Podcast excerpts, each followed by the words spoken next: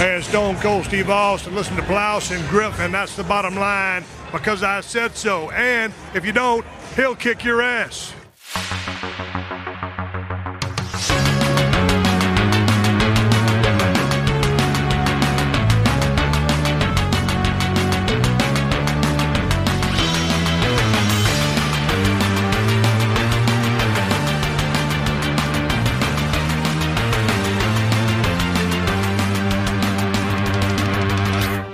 Moin Moin und hallo und herzlich willkommen zu einer weiteren wunderbaren Ausgabe des Plauschangriffs. Ein wunderschönes Lächeln schlägt mir entgegen. Wie gefühlt dir der Renegade, Anne? Der Renegade? Sehr süß. Ja, den haben wir, den haben wir schon lange nicht mehr gemeinsam hier ähm, hören dürfen, oder? Ja, das stimmt. Ja, also für die Leute, die nicht Bescheid wissen, das ist immer mein Startsignal für, wenn ich den Podcast anfange. Und Anne, erstmal super schön, dass du wieder da bist, dass wir endlich mal wieder gemeinsam podcasten können. Voll gerne. Vielen Dank. Ja, äh, wir haben ja noch zu Game One Zeiten recht häufig, wo wir ja auch äh, wirklich nah beieinander gewesen sind. Ja. Und dann komm mal rüber, lass mal kurz podcasten, lass mal mitmachen, ähm, dass das umsetzen können. Aber ich habe dich natürlich immer wieder gerne dann auch im Podcast hier dabei, auch ähm, im Gedankensprung. Bei mir auf dem YouTube-Kanal haben wir ja auch häufiger mal was gemacht. Ja. Extra dafür nochmal mein schönes Sailor Moon Shirt ausgepackt. Ja, das war auch ein schöner Cast. Das hat- Oh, das hat Spaß Moon. gemacht. Ja, das hat wirklich Spaß gemacht. Ja, Aber Anne, wir haben auch noch mal häufiger über andere Themen gesprochen, inklusive etwas. Das ist ein ähm, Sporthobby, was wir uns teilen. Ja. Ja, da habe ich auch gecheckt. Da haben wir tatsächlich vor über acht Jahren im Gedankensprung gemeinsam drüber gesprochen, nämlich über die Formel 1. Die Formel 1, wir haben auch diverse Moin Moins dazu gemacht. weißt du Genau, ja, ja, zwischendurch mal immer. Ja. Und das ist das Interessante, also ob es bei dem anderen Podcast gewesen ist oder äh, bei dem Moin Moin, was sie gemacht haben oder den anderen Gelegenheiten, ähm, es war ja immer relativ ähnlich dann, wenn ich dann davon angefangen habe, hey, ich war super lange großer Formel 1 Fan, Mhm. hab von Anfang der 90er bis äh, Mitte des ersten 2000er Jahrzehnts dann wirklich alles verfolgt, aber ich glaube wahrscheinlich, das ist so mit meinem allgemeinen Sportinteresse leider alles verflogen dann zwischendurch drin. Also wo, ich weiß nicht was ich, ich habe früher wirklich alles regelmäßig geschaut, nicht nur Formel 1, Basketball, Fußball, American Football, da können wir auch übrigens ein bisschen quatschen, da versuche ich mich Oh ja. auch langsam zu nähern. Hey, Na? geil. Ja, ja. Ey, ich habe ja wirklich, ich, ich bin nachts aufgeblieben, um mir dann die äh, Finals und den Super Bowl und die Standings damals auf DSF noch anzugucken in den 90ern. Sehr gut. Ich versuche wieder reinzukommen und das ist nicht nur so schön Ist Wetter. aber, es ist aber gar nicht so schwer, wieder reinzukommen. Ja, ich, ich finde auch, es gibt ja auch äh, sehr gutes Team in Deutschland. Ne? Wenn du dann auf Pro7 Max oder sowas schaust, die machen Ja. sich auch immer dann so schön Aufwand und Mühe. Ne? Und du merkst den Enthusiasmus vor Voll, allem. ich, ich liebe die auch. Ich finde die alle so super. Ich gucke das total gerne und ich würde mir, glaube ich, auch niemals so einen äh, Game Pass holen, damit ich die äh, englischen oder amerikanischen Originalspiele und Kommentatoren sehen kann. Ja, Weil ja. ich, ich bin halt, ich mag die von äh, Pro7 Max so gerne, dass ich einfach auch möchte, dass die mein Spiel kommentieren. Ja, können wir auch gleich im Kontext zur Formel 1 drüber quatschen, weil da gibt's ja. Ja. auch dann dieses Dilemma sozusagen. Ja, das Der- Dilemma. mhm. Aber noch mal kurz vorzugreifen, meine Geschichte war dann häufig so, ja, ich habe immer das Interesse, das war so immer dran, nachdem es auch verflogen ist, aber ich habe es nicht mehr super aktiv verfolgt. Ähm, aber wir haben es natürlich immer wieder ausgetauscht, wenn es um Formel 1 gegangen ist. Zum Beispiel, ich war, ich glaube 2011 war das, war ich für einen, äh, für einen Event in Monza, also Ja, direkt an der. Rennstrecke. es war so, also ich, da, ey, ich, ich habe mich, ich habe mich richtig gefreut. Ne? Äh, und äh, dann gesagt, okay, ich bin zwar nicht mehr so groß Formel 1 interessiert, aber ich glaube, es war Logitech stellt ein neues Lenkrad mit Ferrari-Branding vor. Okay, fahren wir hin. Ich war auch, glaube ich, der Einzige, der klassisch von der Gaming-Presse war. Mhm. Ansonsten waren da hauptsächlich Leute, die dann eben für ähm, richtige Zeitungen oder sowas geschrieben Oder aus dem haben. Sportbereich. Oder aus dem Sportbereich. Und dann war ich eben leider nicht zum Rennen selber, weil da muss ich schon zurückfahren. Aber ich war dann Freitag und Samstag da im Paddock und ähm, habe mir eine Präsentation dann sozusagen geben lassen. Da haben sie bei Ferrari dann äh, Massa und Alonso dann ausgepackt, die im Simulator uns ein paar Runden fahren durften. Und wir konnten das Lenkrad austesten. Und ich bin richtig durch die Boxengasse gegangen. Äh, ich hatte ja auch was mitgebracht. Ja, Ne? du hast mir was mitgebracht. Du hast mir ein Mercedes Nico Rosberg Shirt mitgebracht. Ja, äh, prophetisch. Ne? Ein offizielles, ja. Das, das, war, das war der Startschuss dafür, dass er fünf Jahre später dann Weltmeister Ja, geworden genau. ist. Eben, ich hatte dann zur richtigen Zeit das richtige Shirt dabei. Genau, und ähm, du hast es aber immer relativ sowieso regelmäßig verfolgt. Oder gab es mal eine Phase bei dir, wo du mal irgendwie nicht zugeschaut hast? Nö, ich habe jedes Jahr geguckt eigentlich. Ähm, es ist die letzten Jahre so gewesen, dass ich dann in der Spätphase der Saison öfter mal ein Rennen verpasst habe, weil zeitgleich irgendwie Football lief. Mhm. Und ich dachte, okay, das ist eine Strecke, die mag ich sowieso nicht oder weiß ich nicht, andere Gründe. Läuft zeitgleich, was mache ich jetzt? Ich kann natürlich beides gleichzeitig gucken, ist aber auch immer so ein bisschen, dann weiß ich nie, wo ich meine Aufmerksamkeit hinlegen soll. Mhm. Deswegen habe ich manchmal einfach gesagt, so, ich gucke jetzt Football anstatt das Rennen. Ähm, aber eigentlich zu Saisonanfang bin ich immer da und gucke, was passiert und äh, versuche dann auch wirklich, wenn ich zu Hause bin, das auch zu gucken. Mhm. Also hast einen ganz guten Blick darüber. Ich von meiner Position aus. Ich denke aus, ja. Ich denke ja. Da bin ich sehr interessant, wenn wir mal unsere Meinungen mal entgegensetzen, weil ich bin richtig wirklich erst mit der 2021er Saison irgendwie. Ich habe gemerkt, dass über die Monate mein, mein Interesse langsam wieder aufgeflammt ist. Mhm. Ne? Ähm, ausgerechnet jetzt, wo dann Formel 1 aus dem Free TV verschwunden ist. Direkt. auch geil. Aber vielleicht ist das auch ein Grund, ähm, diese ganze jahrzehntelange RTL-Berichterstattung mit, ja, äh, ey, äh, also nichts, nichts gegen Florian König und Kai Ebel und so weiter, aber irgendwann ging es auch nicht mehr. Und Niki Lauda ist ja auch leider seit einiger Zeit nicht mehr ja, da. Ja, genau, no? der ist ja auch dann verstorben irgendwann. Und ähm, ich meine, Heiko Wasser und Christian Danner, die sind natürlich Urgesteine ja. als Kommentatoren, aber irgendwann kannst du die dir auch nicht mehr anhören. Also die labern halt wirklich teilweise so ein Bullshit. Das ist unglaublich, wirklich. Und ja, ich finde es ab und zu ganz lustig. Es gab ja auch dieses Jahr vier Rennen, die auf RTL liefen mhm, dann, ja. als so kleine Bonusveranstaltungen quasi oder Trostpflaster für die Leute, die ähm, kein Sky hatten. Mhm. Ähm, aber da, da habe ich auch dann mal bei RTL geguckt und dachte, oh Gott, ich bin so froh, dass ich über Sky gucke jetzt. Ich kann die nicht mehr, ich kann die nicht mehr aushalten.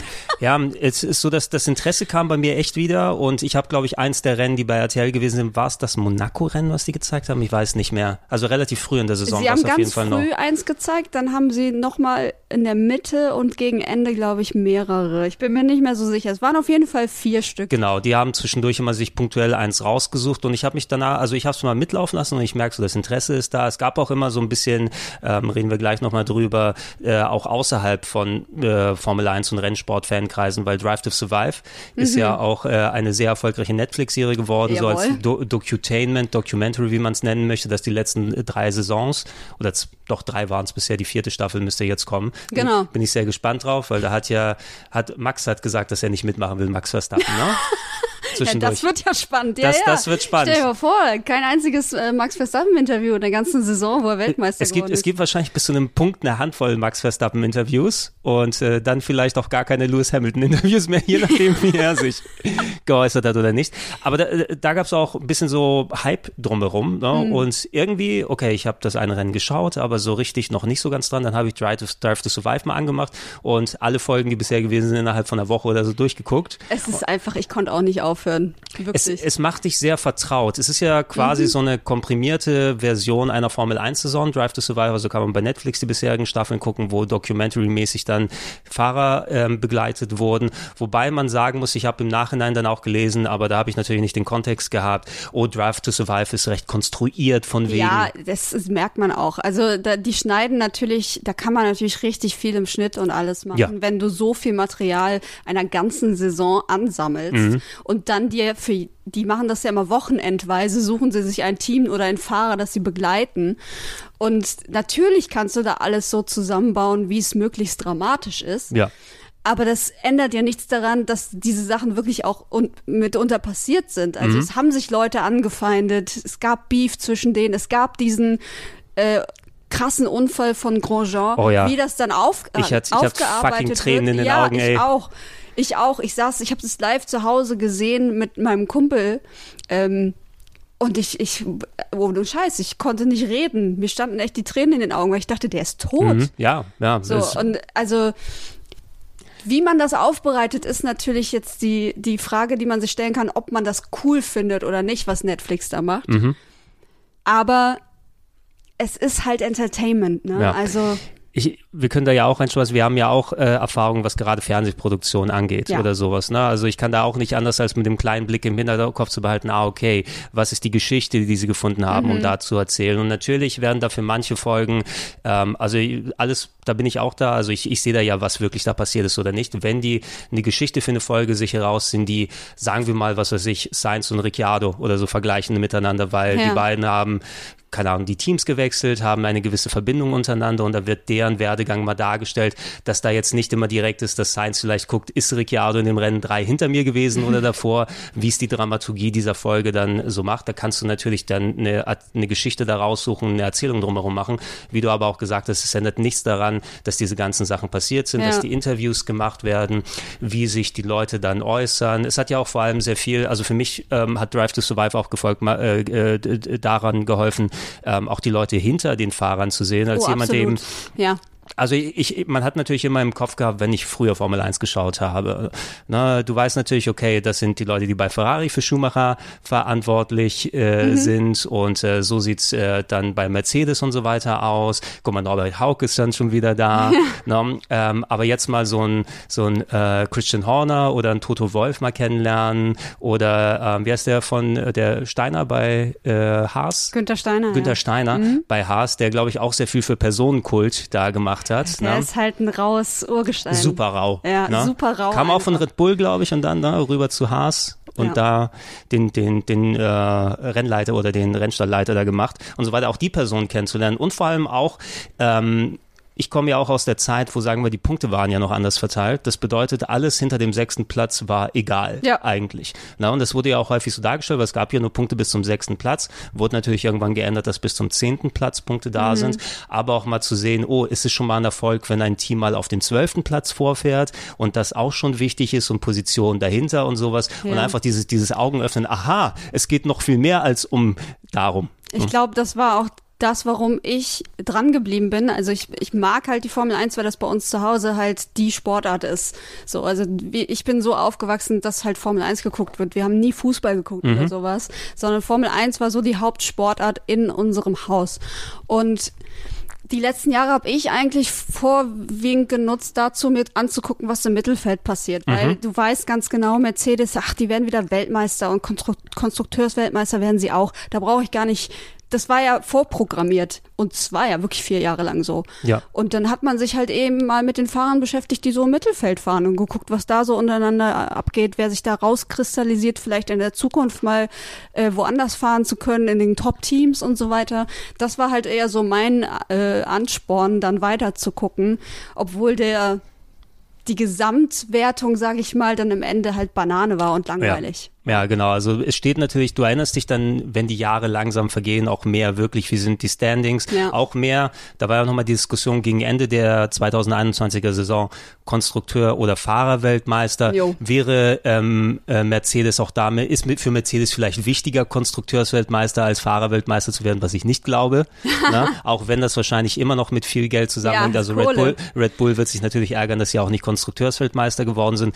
Nichtsdestotrotz, du erinnerst dich, das ist, woran du gemessen gemessen wirst, wer der Fahrerweltmeister ja, ist. Absolut. Ja, ähm, aber da auch, ähm, es hat auf jeden Fall dafür gesorgt, Drive to Survive, dass ich auch noch mal ein bisschen einen Blick über die Fahrer hatte, gerade deren ähm, Werdegänge und Schicksale. Wir werden, wenn wir über Red Bull mal sprechen, was jetzt mit Gasly und Albon gewesen ist, na, und die. Ist ja die, Albon.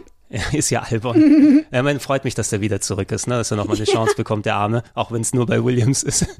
Aber gut, man kann nicht alles haben. Man kann nicht alles haben, ja. Das, ach, das ist auch so eine Geschichte. Die, die konnte man ja auch live verfolgen, quasi bei Drive to Survive, mhm. was mit ihm geschehen ist und dass er seine Chance hatte und es aber nicht einfach um nicht umsetzen konnte. Ja, oder so. wie das Umfeld ah, war. Genau, einmal vertrauter mit den Leuten werden und ähm, ich habe dann geschaut, okay, ich habe mich tatsächlich dann angefangen zu freuen, so auf die Rennwochenenden und geschaut, da gab es ja auch immer, wenn das Rennwochenende anfängt, Berichterstattung vorher. Ich kann auch empfehlen, kann man sich natürlich, der, der YouTube-Kanal ist echt ganz gut von Formel 1. Mhm. Also die haben dann immer schöne Zusammenfassungen von den äh, Qualifyings, von den freien Trainings und so weiter. Ähm, die haben dann ähm, gute Reportagen und andere Geschichten da drin und du siehst immer auch drumherum, also nochmal viel da Ich wollte nicht auf RTL weiterschauen, es ging ja auch dann nicht weiter. Ja. Ich dachte im ersten Moment, ey, es gibt doch Formel 1 TV. Ne? Es gibt ja diese App, die äh, gemacht wurde, wo du quasi ein Abo für eine Saison abschließen kannst heutzutage in Netflix und anderen Zeiten. Also bevor ich dann irgendwie alle paar Monate einmal Netflix einschalte oder immer noch für Amazon Prime bezahle, warum nicht Formel 1 sich da holen? Nee, ist Nein, nicht mehr. Ist nicht mehr. Wurde auch dicht gemacht. Ich glaube, sogar Ende 2020 erst. Ja, ich, ich hatte mich da schlauer gemacht und anscheinend, wenn jemand noch vorher so ein Abo gehabt hat, wo man eben dann ja quasi diese App runterladen kann oder auf der Webseite sich einloggen. Du kannst die Rennen dir angucken, Replays, du kannst live dabei sein bei Quali und äh, Free Practice ja, und so das war weiter. eigentlich ganz cool. Ähm, natürlich, ich weiß gar nicht, ob da deutsche Leute dabei waren vorher oder ob du zumindest eine deutsche Audiospur machen Ich konntest. glaube nicht, ehrlich gesagt. Ja, ich du hast bin nicht mal- sicher, aber ich, ich kannte, ich kenne auf jeden Fall einen, der das hatte, der dieses, äh, diese App quasi oder diese, dieses Angebot genutzt hat. Mhm. Und er hat aber sowieso immer alles auf Englisch geguckt. Von daher weiß ich nicht, ob es da wirklich eine deutsche Spur. Äh, Ja, ob es so oder so ist, ähm, Sky hat sich mit dem Ausstieg von RTL daneben die exklusiven deutschen Rechte gesichert. Yes. So ein bisschen wie es ganz früher mal, wie hieß, war es noch DF1 früher, DF1 oder Sport 1, wie sie später hießen. RTL und DF1 haben sich Sachen geteilt. Bei DF1, äh, dem Vorgänger, was ist ja auch mittlerweile zu Sky oder alles miteinander geworden, also Pay-TV, die Pay-TV-Konkurrenz damals zur Premiere, ähm, da habe ich auch jetzt im Nachhinein, man kann sich auf YouTube ja noch mal ein paar alte DRTL oder DF1-Rennen sich ja angucken aus Anfang der 2000er oder Ja. whatever. Das Exklusive bei DF1 war, du kannst jetzt natürlich jetzt in alle Positionen so, ich kann mal die äh, Kamera vom Auto durchschalten oder Ja. nur die Boxengasse mir angucken. Äh, alles Sachen, die jetzt bei Formel 1 TV wahrscheinlich auch mit drin wären, die du mitnehmen kannst. Aber so interessant was. Ich hätte mir das geholt, aber gibt's ja nicht mehr, dass du es hier machen kannst, weil das zu Sky weggegangen ist. Ich habe dann die Gelegenheit genutzt und bin auch zu einem Kollegen mit Sky hingegangen, weil Sky alleine sich dafür holen, fand ich zu teuer, muss ich sagen. ja, ähm, ich dachte das erst auch. Also ich habe mir auch einen Account geteilt anfangs mit einem Kumpel. Dann dachte ich aber, äh, es wäre eigentlich ganz cool, wenn mein Papa auch wieder Formel 1 gucken könnte. Okay, ja. Weil der hat das ja ganz gerne geguckt und RTL strahlt es nicht mehr aus und dann habe ich ihm einfach zum Geburtstag einen Sky-Account. Das ist doch cool, das ist doch lieb. Ja. Und da hast du auch was vom Geschenk, ne? Da habe ich auch was vom Geschenk, genau. Es können sich ja zwei Leute dann halt gleichzeitig anmelden und dann habe ich Ja. halt den einen Account und mein Vater den anderen. Ah, ja, das, das, das passt, das passt doch ganz gut. Ja, ich hätte in genau. dem, in dem Sinne, so von wegen aus, da ich noch nicht so viel Interesse für die anderen Sportgeschichten und ich will nicht die Filmpakete und alles drum und dran haben und ich zahle schon für Netflix und Amazon und Game Pass und was man auch immer für Sachen Ja, hat. Das ist auch Ähm, unmenschlich alles. Äh, Solange, aber mir gefällt eigentlich die Sky-Berichterstattung ganz gut, muss ich sagen. Ja, ne? also du hast da auch ähm, äh, Leute wie Ralf Schumacher oder Timo Glock, die dann mit äh, kommentieren, die mit dann Interviews machen. Ähm, ich weiß jetzt nicht genau, wie der Hauptkommentator heißt, der da auch mit dabei ist, der macht aber auch seine Sache ganz gut. Sascha. Ich weiß, er ist Sascha, aber ich weiß seinen Nachnamen. Ja, das sind so Sachen, die ich erst nach zwei, drei Jahren lerne, ne? wenn ich so die Stimmen differenzieren kann. Aber ich finde, die machen ihre Sache ganz gut, geben auch eine andere Perspektive. Ähm, natürlich hast du auch dann erfahrene Leute, die, die bei Formel 1 TVs mehr machen würden. Man hört dann die Ausschnitte, wenn sie bei YouTube hochgeladen werden. Ähm, da hatten sie teilweise, Nico Rosberg hat da auch ein bisschen mal mitgequatscht, zum Ja. Beispiel. Also wirst du dann auch die Leute auf Englisch hören können. Ähm, ich würde am überlegen sein, ne? Dann möchte ich natürlich auch alles schön in 4K und voller Nach Qualität. dieser Saison, wie kannst du da Nein Ich muss sagen, eigentlich. Ich muss eigentlich, ne? Und ich habe auch gemerkt, wenn die Gelegenheit da war und ich mal ein Free Practice, sogar Free Practice ab und zu mal da reinschauen, ist auch durchaus ganz interessant, um mal zu sehen, okay, so ein erstes Gefühl, wir sind die Autos da und ich gucke auch die, die Quali gerne. Ne? Also, Ja.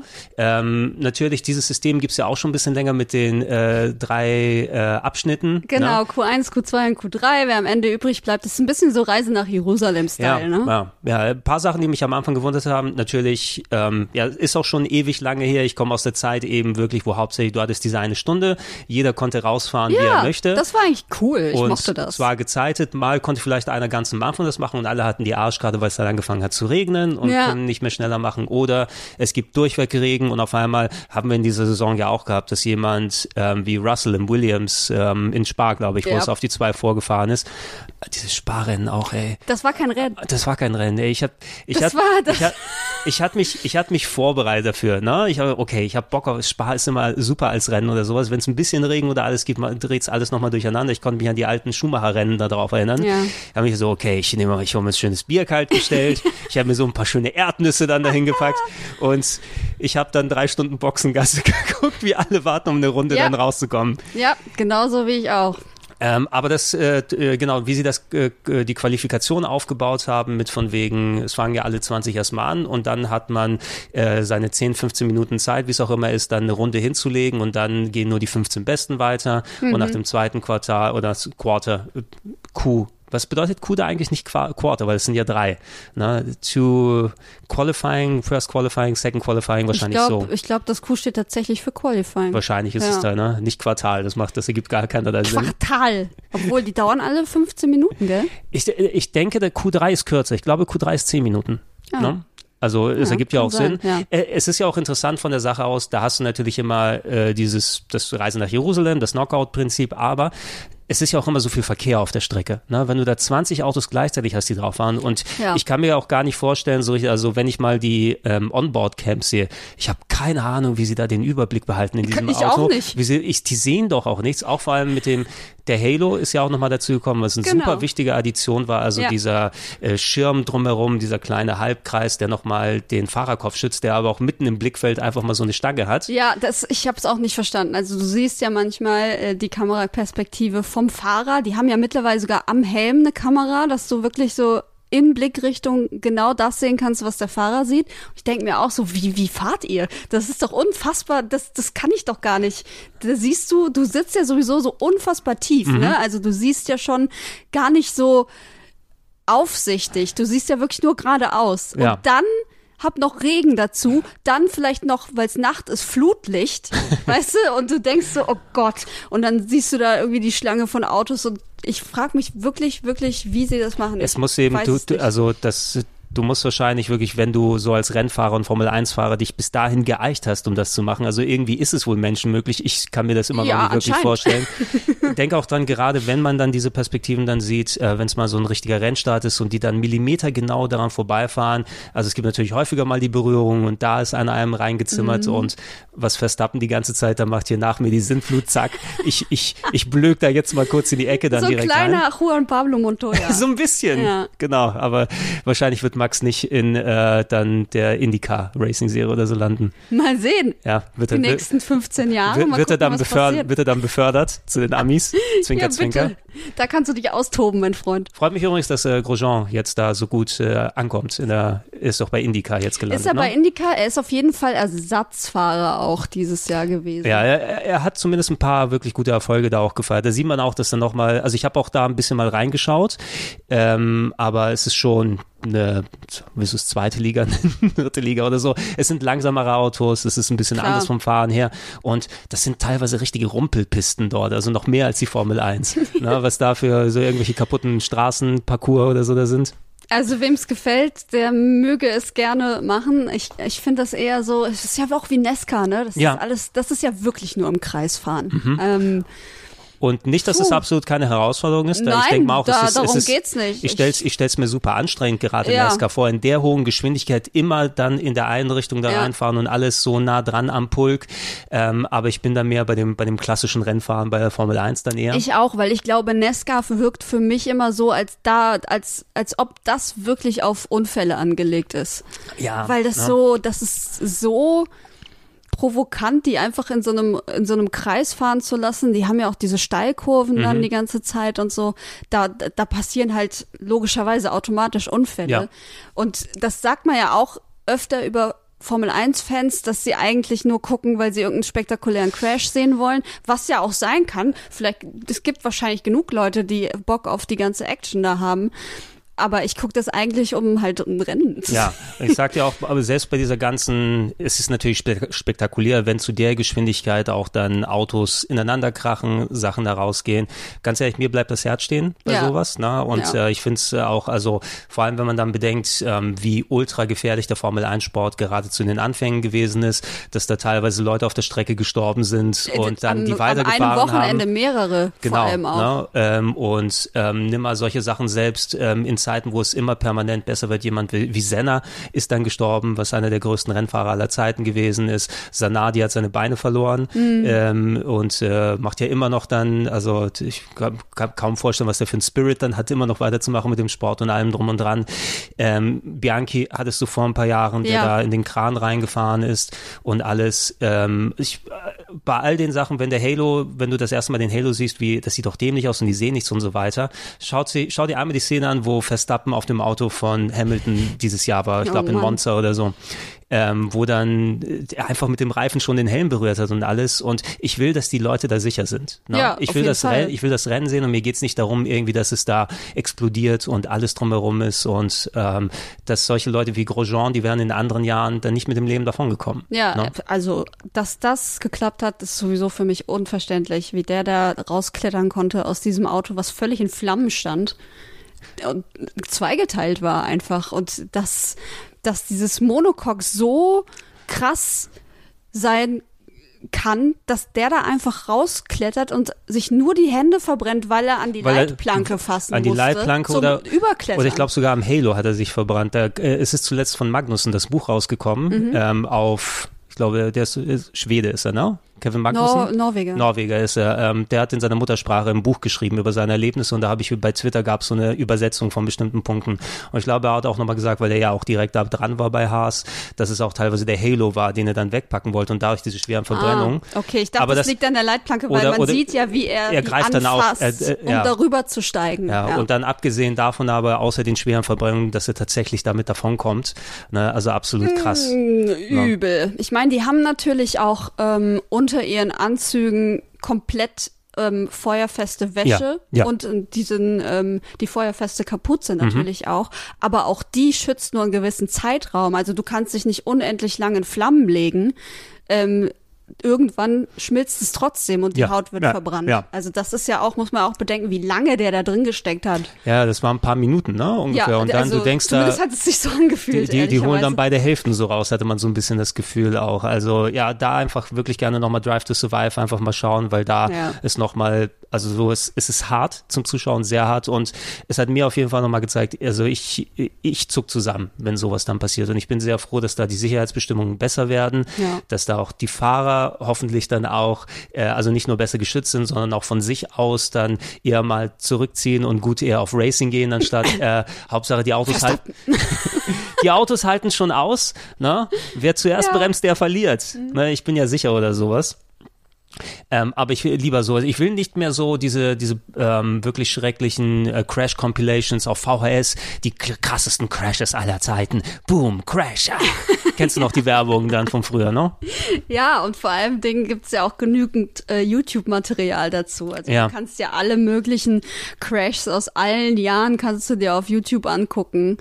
Ähm, ja, wer es braucht, dann bitteschön. Möchte man, möchte man da nicht ungefähr haben. War aber der Umkehrschluss, über das Qualifying haben wir noch kurz gequatscht. Ja, genau. Äh, genau, also dadurch, ähm, wenn wir, du hast immer die Limitierung auf weniger Autos, es ist so weniger Verkehr drauf, sodass tatsächlich am Ende nochmal es spannend werden Mhm. kann. Das Einzige, wo ich dann immer so ein bisschen äh, zusammenzucke, ist, selbst wenn du in dem Q2 die beste Runde hast, zählt die da nicht mehr fürs Nee, Q3. natürlich nicht. Na, Weil Nee. es wird ja wieder durchgemischt, also kannst Ja. theoretisch auch da anfangen. Und Ja, aber das, da gab es ja dieses Jahr auch eine, sagen wir mal, eine Neuerung in der Testphase. Sie haben ja zwischendurch drei Qualifyings gehabt, die anders ablaufen. Die haben ja Sprintrennen eingeführt. Genau, genau. Ähm, ganz merkwürdig ist es, das hat ja eins der freien Trainings sozusagen ersetzt Mhm. vom Zeitraum her. Du hast ja normalerweise bei einem Rennwochenende, ist es ja so dann gestaffelt, du hast drei Stunden freies Training. Ähm, in, äh, ich glaube, äh, so von Freitag, Samstag oder so. Samstag ist das Qualifying, die Genau. eine Stunde, und Sonntag das Rennen. Ja. Und für eine Handvoll Rennen, das wird 2022 auch nochmal verstärkter sein, da wollen sie mehr daraus machen. Die haben eine dieser freien Trainingsrunden quasi dann rausgenommen. Du hast das äh, Qualifying am Freitag und das qualifiziert dich quasi für ein Sprintrennen, wo du in der Aufstellung irgendwie so ein verkürztes Rennen von 20 Runden oder so grob fahren Ja, lässt und glaube, es danach sind ist 100 das Kilometer. oder 100 Kilometer. Dann no? läuft das je nachdem, welche Strecke du hast, auf eine gewisse Rundenzahl hinaus. Und da werden dann auch schon Punkte tatsächlich vergeben. Ja, genau. Es wird irgendwie für die ersten drei gibt es so eine Handvoll Punkte und ist, ist es quasi dann das richtige Qualifying, was dann bestimmt, wie die Startaufstellung ausschaut. Genau. Da gab es ja auch zu Recht, finde ich, Proteste von den äh, Fahrern, dass vor allem, wenn ihr das schon so macht, ich meine, das, das, du kannst ja nicht sagen, wer hat die Pole Position klassisch, ne? Weil dann die Pole hat, glaube ich, der gehabt, der das Sprintrennen gewinnt. Ja, natürlich. Aber es ist natürlich nicht klassisch Qualifying, was du damit machst, ne? Naja, also Du kannst es schon so machen, aber dann musst du es halt auch das ganze Jahr über so machen. Eigentlich ja, ne? Mittendrin einfach ein anderes Qualifying zu etablieren, ist halt total Banane. Weil du, das ist ja, das kannst du ja nicht damit vergleichen mit dem, was die sonst machen. Da haben ja ganz andere Leute ganz andere Vorteile auf einmal. Mhm. Und das ist halt Quatsch. Ähm, einfach der Fairness wegen. Absolut. Das finde ich halt ist der Skandal an der Sache. Dass sie das machen, ist eigentlich ganz cool, weil dann hast du nochmal vor dem Rennen quasi ein kleines Mhm. Rennen, ähm, wo du schon mal sehen kannst, was sie alles drauf haben. Die werden natürlich nicht ans Limit gehen da, weil Ja. sonst ist ihr Auto am Arsch und sie können am nächsten Tag nicht starten. Aber du hast wenigstens ein bisschen mehr das Gefühl, dass es um was geht, dass hier gerade was passiert. Ja, Äh, Das ist vollkommen okay, aber mach das doch nicht einfach so reingestreut in der Saison. Das kannst du halt nicht bringen. Es, es wirkt sehr häufig auch für mich äh, einfach die vier, also die das Ganze da bestimmt und ähm, regelt und so weiter. Es wirkt teilweise sehr künstlich und konstruiert. Natürlich. Also allgemein sowieso alle paar Jahre, das sind die Regeländerungen. Wir werden ja für 22 auch komplett neue Autos sehen, die schon länger in Mhm. Arbeit sind. Einfach um mal nochmal alles durchzumischen, neue Regularien. Wie groß darf der Heckflügel von Mercedes sein, äh, bevor Max Verstappen da alles wegbiegt mit dem Finger und so weiter. Und ähm, wenn äh, es sollte vor der Saison feststehen, wie viele Punkte es insgesamt Ja, geben kann. das auf ne? jeden Und nicht nur Fall. gesagt, okay, wir probieren es da mal aus und dann gibt's noch mal mehr Punkte. Es werden die bevorteilt, die eben wirklich vorne fahren können. Ähm, das positivste Beispiel für das Sprintrennen war jetzt aktuell, ich glaube, das war da, wo ähm, dann äh, Hamilton ganz nach hinten gesetzt wurde, eben wegen, Mhm. äh, es gibt ja auch dann die Regelung, dass man nur eine bestimmte Anzahl, damit das möglichst fair unter den Teams bleibt, die dürfen nur so viele Motoren tauschen. Ja. Ne, sonst haben reiche Teams wie Mercedes oder Red Bull, ja klar, für jedes Rennen einen neuen Motor für Hamilton. Ne? ähm, äh, und jetzt, wenn man eine gewisse Anzahl hat, wird man dann zurückgestuft um gewisse Plätze. Haben ja auch viele der großen Teams dann immer mal genommen, oh, he's taking a penalty to start back of the grid. Ne? Da muss Ja, auch mal zurückgehen. Und da war das, wo Hamilton auch mit dem Heckflügel dann einmal für Sprintrennen nach hinten gesetzt wurde, da etliche Plätze nach vorne fährt und dann auch noch das Rennen, glaube ich, gewonnen hat am Ende. Der hat irgendwie 25 Plätze gut gemacht. Es ist halt, und 20. das, deswegen finde ich auch, dass das keine angemessenen Strafen sind, weil du weißt, dass diese krassen Autos, die sowieso die Jahre dom dominiert haben, sowieso von hinten nach vorne fahren. Wir Ja. haben das, damals bei Schumacher war das noch was Besonderes, dass der wirklich mal ein Rennen von komplett hinten aufgerollt hat, weil es bis dahin einfach nicht möglich war. Und heute ist das ja gang und gäbe, wenn so ein Max Verstappen hinten startet, sogar ein Vettel hat schon von hinten alles aufgerollt. Ja. Wenn du einfach einen guten Fahrer in dem dominierenden Auto hast, dann ist das kein Problem mehr. Das hast du dieses Jahr, Vettel hast du erwähnt, äh, Alonso hat sich ja auch gerade, weil Malpin da auch öfters natürlich Mittelfeld oder hinten dann gestartet ist. Mhm. Ich glaube, Vettel ist der, der Overtaking World Champion geworden, hat die meisten Überholmanöver Ja, gemacht. ja, ja. Was du natürlich, wenn du ganz vorne fährst, dann kannst du auch weniger überholen. Logisch. Ist klar. Logisch, dass du es mitnehmen kannst. Und genau, äh, man sieht, wie die da teilweise wie, wie Butter da durchflügen Ja, und es alles. halt- und wenn du einen Fahrer wie Hamilton oder Verstappen hast, die natürlich auch dann richtig wissen, wie sie dann vorbeigehen und nicht beim Überrunden die anderen die blauen Flaggen gezeigt bekommen. Ja. Äh, aber auch Sachen, die ich gelernt habe von wegen Überholen, das ist ja eh immer so eine Krux. Ne? Also das Rennen in ähm, dann der Boxengasse entschieden werden, haben wir ja auch schon seit Jahrzehnten mittlerweile. Ja, ne? Früher ja, war es ja. mit Auftanken, jetzt ist es, oh, Red Bull hat einen schlechten Stopp gehabt, weil sie anstatt 1,9 Sekunden 2,7 gebraucht haben. Ja. Ich denke, was sind das für Abstände jetzt hier? Na, aber da kann, kann das natürlich auch entschieden werden. Und auch so Sachen, die ich gelernt habe.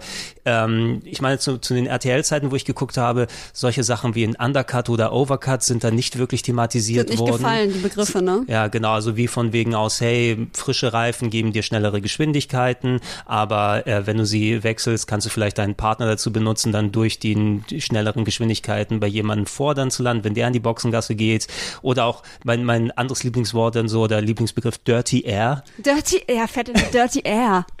Ja, die Ja, Lu- ist ja klar. wenn man direkt hinter dem Auto ist, ich dachte immer, das ist eigentlich geil, weil von wegen Windschatten. Mhm. Windschatten, ne? aber anscheinend, wenn du zu nah dran bist, ist es scheiße, weil die Luftverwirbelung vom anderen Auto geben dir nicht genug, was ist es, Downforce oder was auch immer du dann bekommst, also dann Haftung an der Straße. Auf jeden Fall ist es scheiße, wenn du direkt hinter einem schnellen Auto fährst, weil dann kannst du auch nicht gut Du darfst überholen. halt nicht, das, die Kunst ist halt, du darfst nicht zu lange da sein. Du musst eine gewisse Zeit im Windschatten sein und dann rechtzeitig rüberziehen und überholen. So, das Und- ist, wenn man das perfekt beherrscht, dann ist es optimal. Hey, und dann kommt diese ganze Videogame-Scheiße nochmal dazu. Wann wird DRS aktiviert?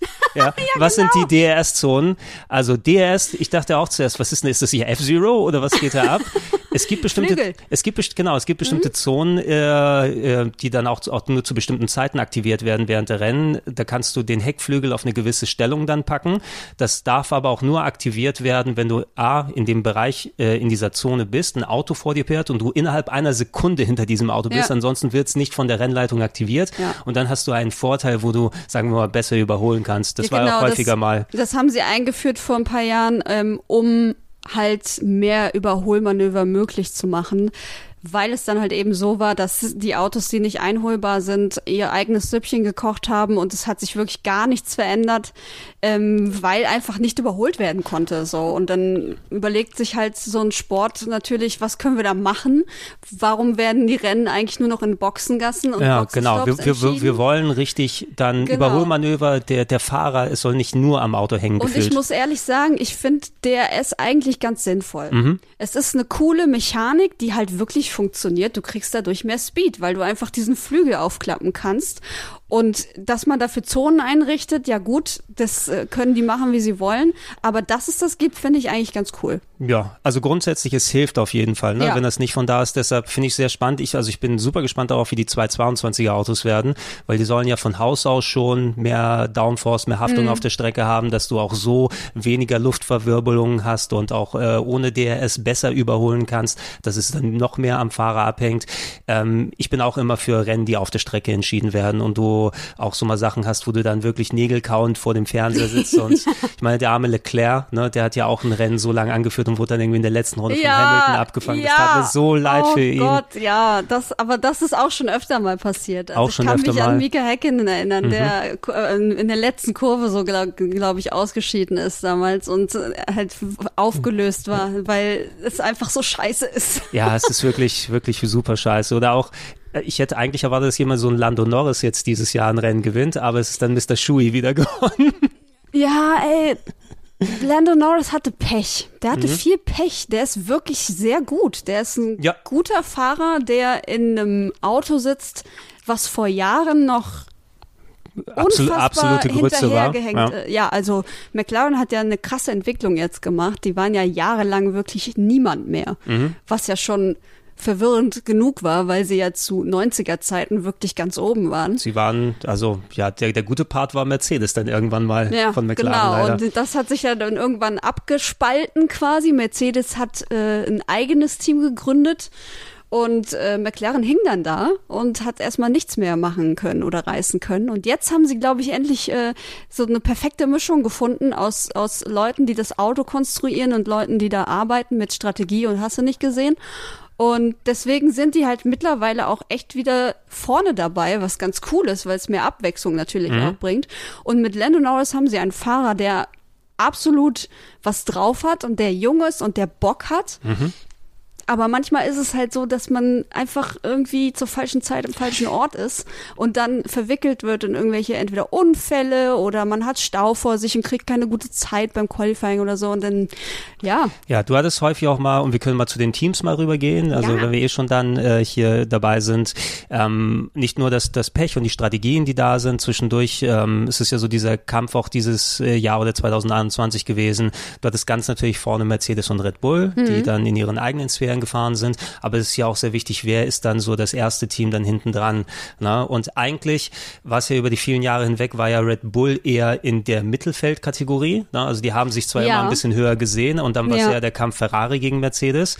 Ferrari war jetzt so ein bisschen schwankend, aber dafür sind die jetzt auf dem Niveau so mit Alpine, respektive Renault ja. und McLaren gewesen. Ähm, dass McLaren wieder zurückkommt, ja, es war auch traurig bei Drive to Survive zu sehen, dass die immer so um, um die hier 15., 16. Platz dann gefahren sind.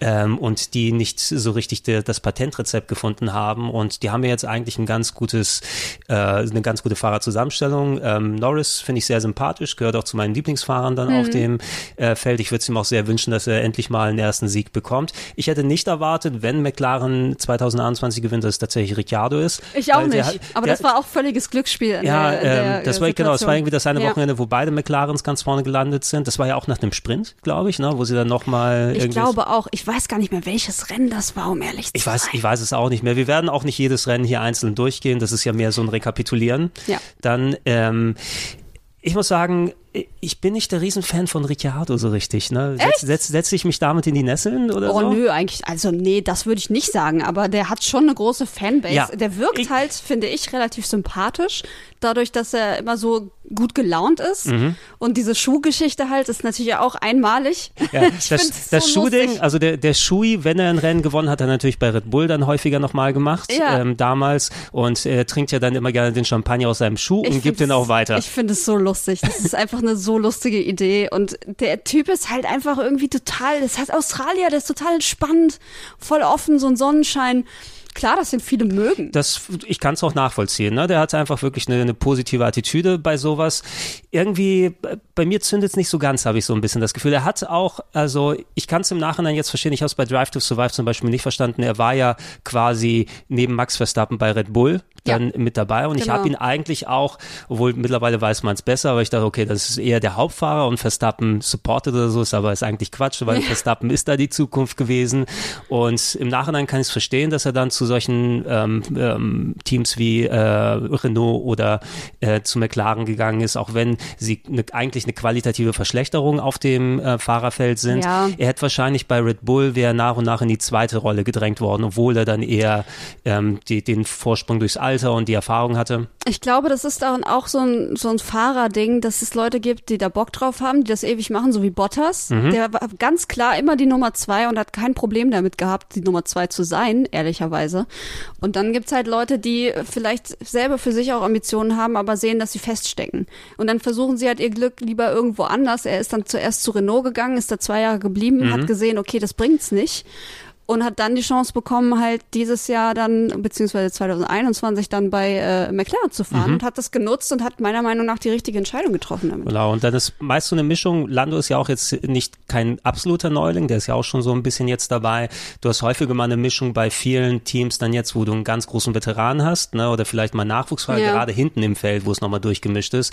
Deshalb sind auch Leute wie Raikön oder sowas dann noch ein Vettel äh, dann äh, bei eher hinteren Teams jetzt dieses Jahr Ja. äh, gewesen. Äh, nichtsdestotrotz, die waren, glaube ich, für mich gefühlt, Ricciardo und Lando sind nicht so ultra weit weg vom Alter her. Und äh, es ist eher so ein bisschen, ich denke auch, dass die Zukunft Lando bei dem Team gehört. Aber Ricciardo hat sich dann nochmal, zumindest für diese zwei, drei Rennen, wo er dann das eine auch gewonnen hat und Ja. vorne dabei war, irgendwie ist da endlich ist er wieder raus. Er hat das Auto gelernt oder sowas und dann war wieder unten.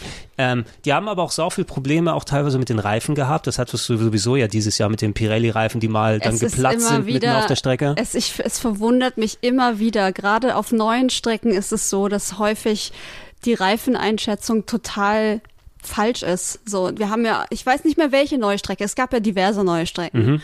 Ähm, auf einer gab es ja diverse ähm, Reifenplatzer dann halt auch. Ja. Und das war dann wieder die Diskussion, hat Pirelli da wieder nicht aufgepasst oder konnten die das, hatten die nicht genug Zeit, das auszutesten, welche Reifenmischungen hier äh, die besseren wären und so. Da gab es ja wieder Riesendiskussionen und das, ich, das ist auch immer so ein Rätsel für mich, wie, wie das sein kann, dass sobald man auf eine neue Strecke kommt, die Reifen einfach scheiße sind. Ja, es ist, es ist, es Was? ist, es ist super weird. Die Reifen aktuell ist es ja auch so, äh, ich meine, alle paar Jahre ändert sich das ja auch gefühlt mal, nicht nur vom Supplier, wer da gerade dann ist, Pirelli macht das eben hauptsächlich jetzt hier.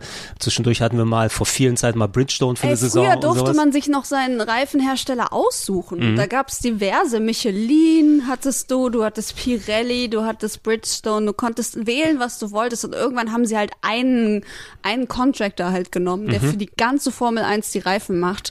Und ich würde es eigentlich eher, obwohl, naja, du hast halt eine einheitliche Geschichte. Aber es wäre eigentlich auch spannend zu sehen, wie es heute wäre, wenn jeder seine eigenen Reifen backen könnte, quasi. Ja, für, für mich gefühlt, wenn du als FIA den schon den Reifenhersteller vorgibst, warum gehst du nicht den Schritt weiter und sagst, der Konstrukteur ist überall gleich? Na, also hast du ja auch äh, diverse Ja. Rennserien, die dann, wo sich das Chassis nicht unterscheidet, sondern dann andere Unterschiede sind. Und wenn er schon so reglementiert ist, dann wird's noch mehr beim Fahrer abhängen, was du da machst.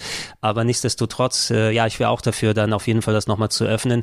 Dadurch, dass du jetzt nur Slicks fast die ganze Zeit hast, also profillose Reifen in verschiedenen Abmischungen, weich, mittel und hart, in nochmal Abstufungen, je nachdem, die mal länger durchhalten, die ähm, auch das äh, habe ich auch natürlich nicht im Blick, das wissen die Fahrer dann natürlich selbst am besten, wie müssen die Reifen aufgewärmt werden, wie ist die Haftung auf der Straße, nachdem schon etliche Runden gemacht wurden, was ja auch enorme Sekundenunterschiede dann ausmachen kann. Ja. Ähm, da hat äh, in diesem Jahr wurde es einfach oft nicht getroffen und gerade bei den neuen Strecken, wo dann, ähm, das war auch so ein Ricciardo-Ding, glaube ich, gerade eine in den letzten Rennen, wo er einfach dann auch äh, falsche Mitteilungen bekommen hat, dass sein Auto nicht äh, vernünftig dann die volle Leistung abfährt und dann eine One-Stop-Strategie irgendwas war. Ocon ist, glaube ich, mal fast mit ohne Stopp da durchgefahren gefühlt, ne, mit kaputt, kaputt zerschundenen Reifen bis zum Ende. Das kann super viel entscheiden.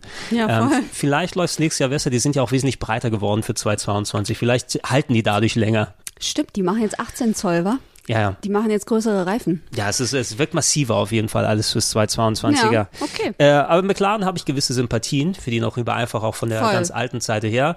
Äh, spielt auch noch ein bisschen bei mir rein. Also meine Schwester war großer Häkkinen-Fan. Oh. Ne? Und äh, die, die ging mir damit so auf den Sack irgendwann mal, dass ich auch eine leichte Aversion gegenüber McLaren übrig behalten habe. Eigentlich mag ich die ganz gerne, weil ich war zu der Zeit auch, ähm, ich gebe es ja auch ganz gerne so, ich meine, äh, so jemand wie Schumacher, der ist natürlich untrennbar auch für mich mit dem Rennsport da verbunden. Ja. Aber mir persönlich ging der ganze Hype damals um den, auf den Nerv. Ne? Äh, es war Schumacher, Schumacher, Schumacher die ganze Zeit. Das mochte, ich Und- mochte das auch nicht, by the way. und, und Schumacher, man sieht es auch hier, äh, da hat man auch die Vergleiche mit Verstappen jetzt auch hier gehabt, der konnte auch durchaus mal schön ruchlos und arschig auf der, auf der Strecke sein, wie er Villeneuve Ja. fast abgeschossen hat. Der hat, das ist nämlich auch das, was ich äh, immer beobachte, dass die Leute dazu tendieren, Schumacher so ein bisschen zu verklären. So, dass er ein Heiliger ist. Der war kein Heiliger. Der hat Sachen gemacht, der hat, der hat Scheiße gebaut am laufenden Band. Der hat sich in die Raskas gestellt, einfach so. Und hat dadurch ähm, Sachen verhindern wollen. Oder der hat halt genau diese, diese Dinge abgezogen, die man heute halt äh, Leuten wie Verstappen vorwirft einfach. Ja. Das, ich, das gehört, entweder es gehört dazu zu einem Fahrer und du akzeptierst das und kannst es auch, kannst dann auch sagen, ja, ich bin Schumacher-Fan, obwohl der halt manchmal diese Dinge macht, die eigentlich nicht so cool sind.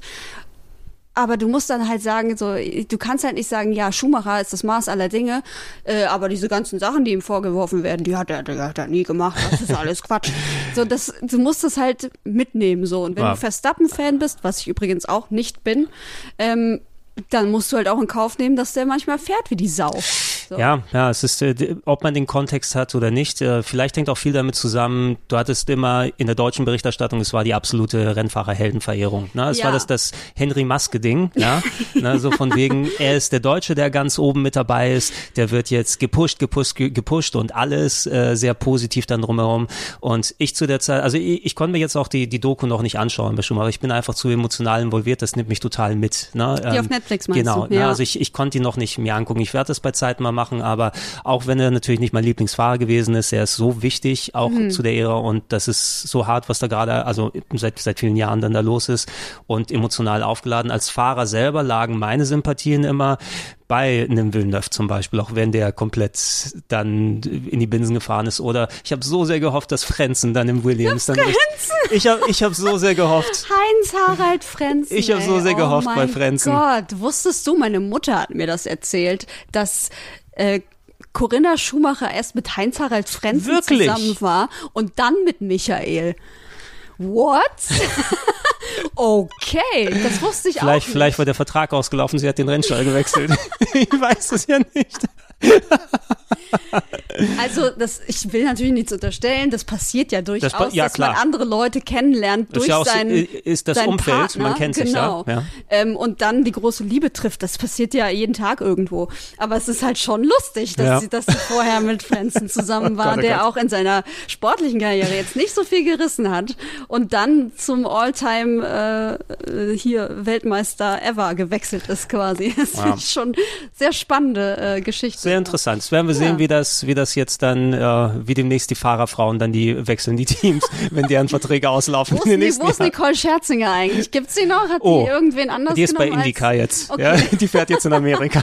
ist, Naja, auch schon, also- ist auch schon länger her mit der Scherzinger, oder? ja, mit Hamilton. ich glaube, Hamilton hat sich auch so komplett ähm, auf, auf seine Rennkarriere einfach fixiert. Das kann, ich, glaube kann's, nicht, dass ich da auch Zeit ist für äh, anscheinend ja nicht, weil Ja, sonst hätte oder- er, glaube ich, oder eine er hat- oder er hat- versteckt sie. Genau, kann er hat mit, den- mit den Jahren dann auch gemerkt, immer dieses, äh, gerade wenn du auch mit einer Person des öffentlichen Interesses dann zusammen bist und wenn du so, so ein Power-Couple wie Hamilton und Nicole Scherzinger dann gehabt hast, dann bekommst du Paparazzis von beiden Seiten. Von beiden, ja. Ne? Das und ist, da, da, hast, ähm, da hast du keine Ruhe ist dann, crazy. dann gefühlt.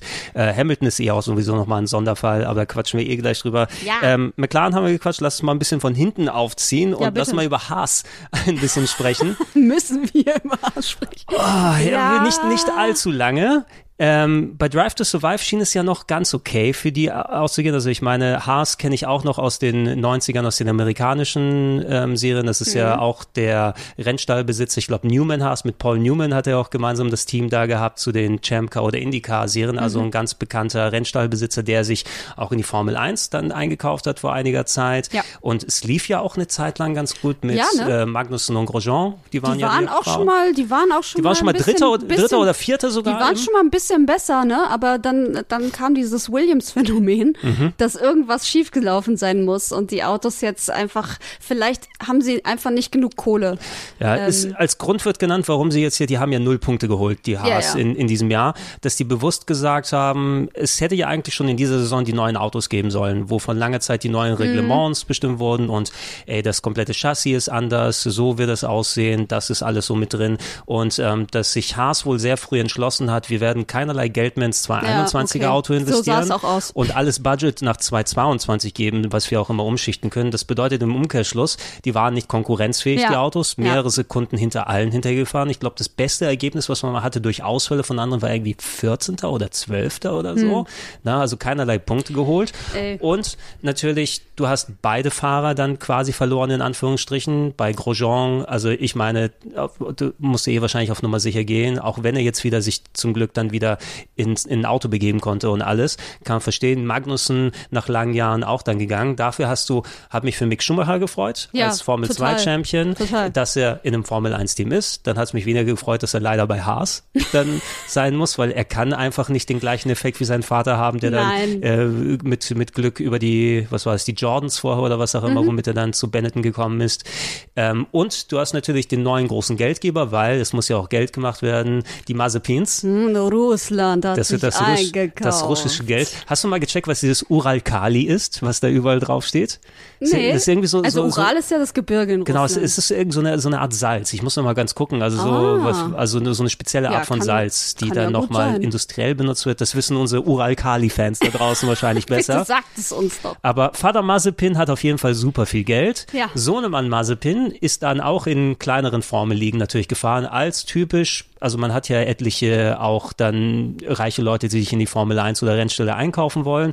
Und wenn der Sohn rein zufällig auch gerne Auto fährt oder früher Kart gefahren ist und da, da mitmacht, Mazepin selber, ähm, bevor die Saison angefangen hat, wo ich noch nicht wirklich so richtig dann drin gewesen bin, ich habe auch so ein bisschen dann die Unkenrufe gehört, der, also das, äh, wir wollen Mazepin nicht da haben. Ne? Ja. Da gab es ja einige Skandale Ja, ja, drumherum. genau. Also es ging halt hauptsächlich darum, dass er halt Frauen behandelt wie Dreck.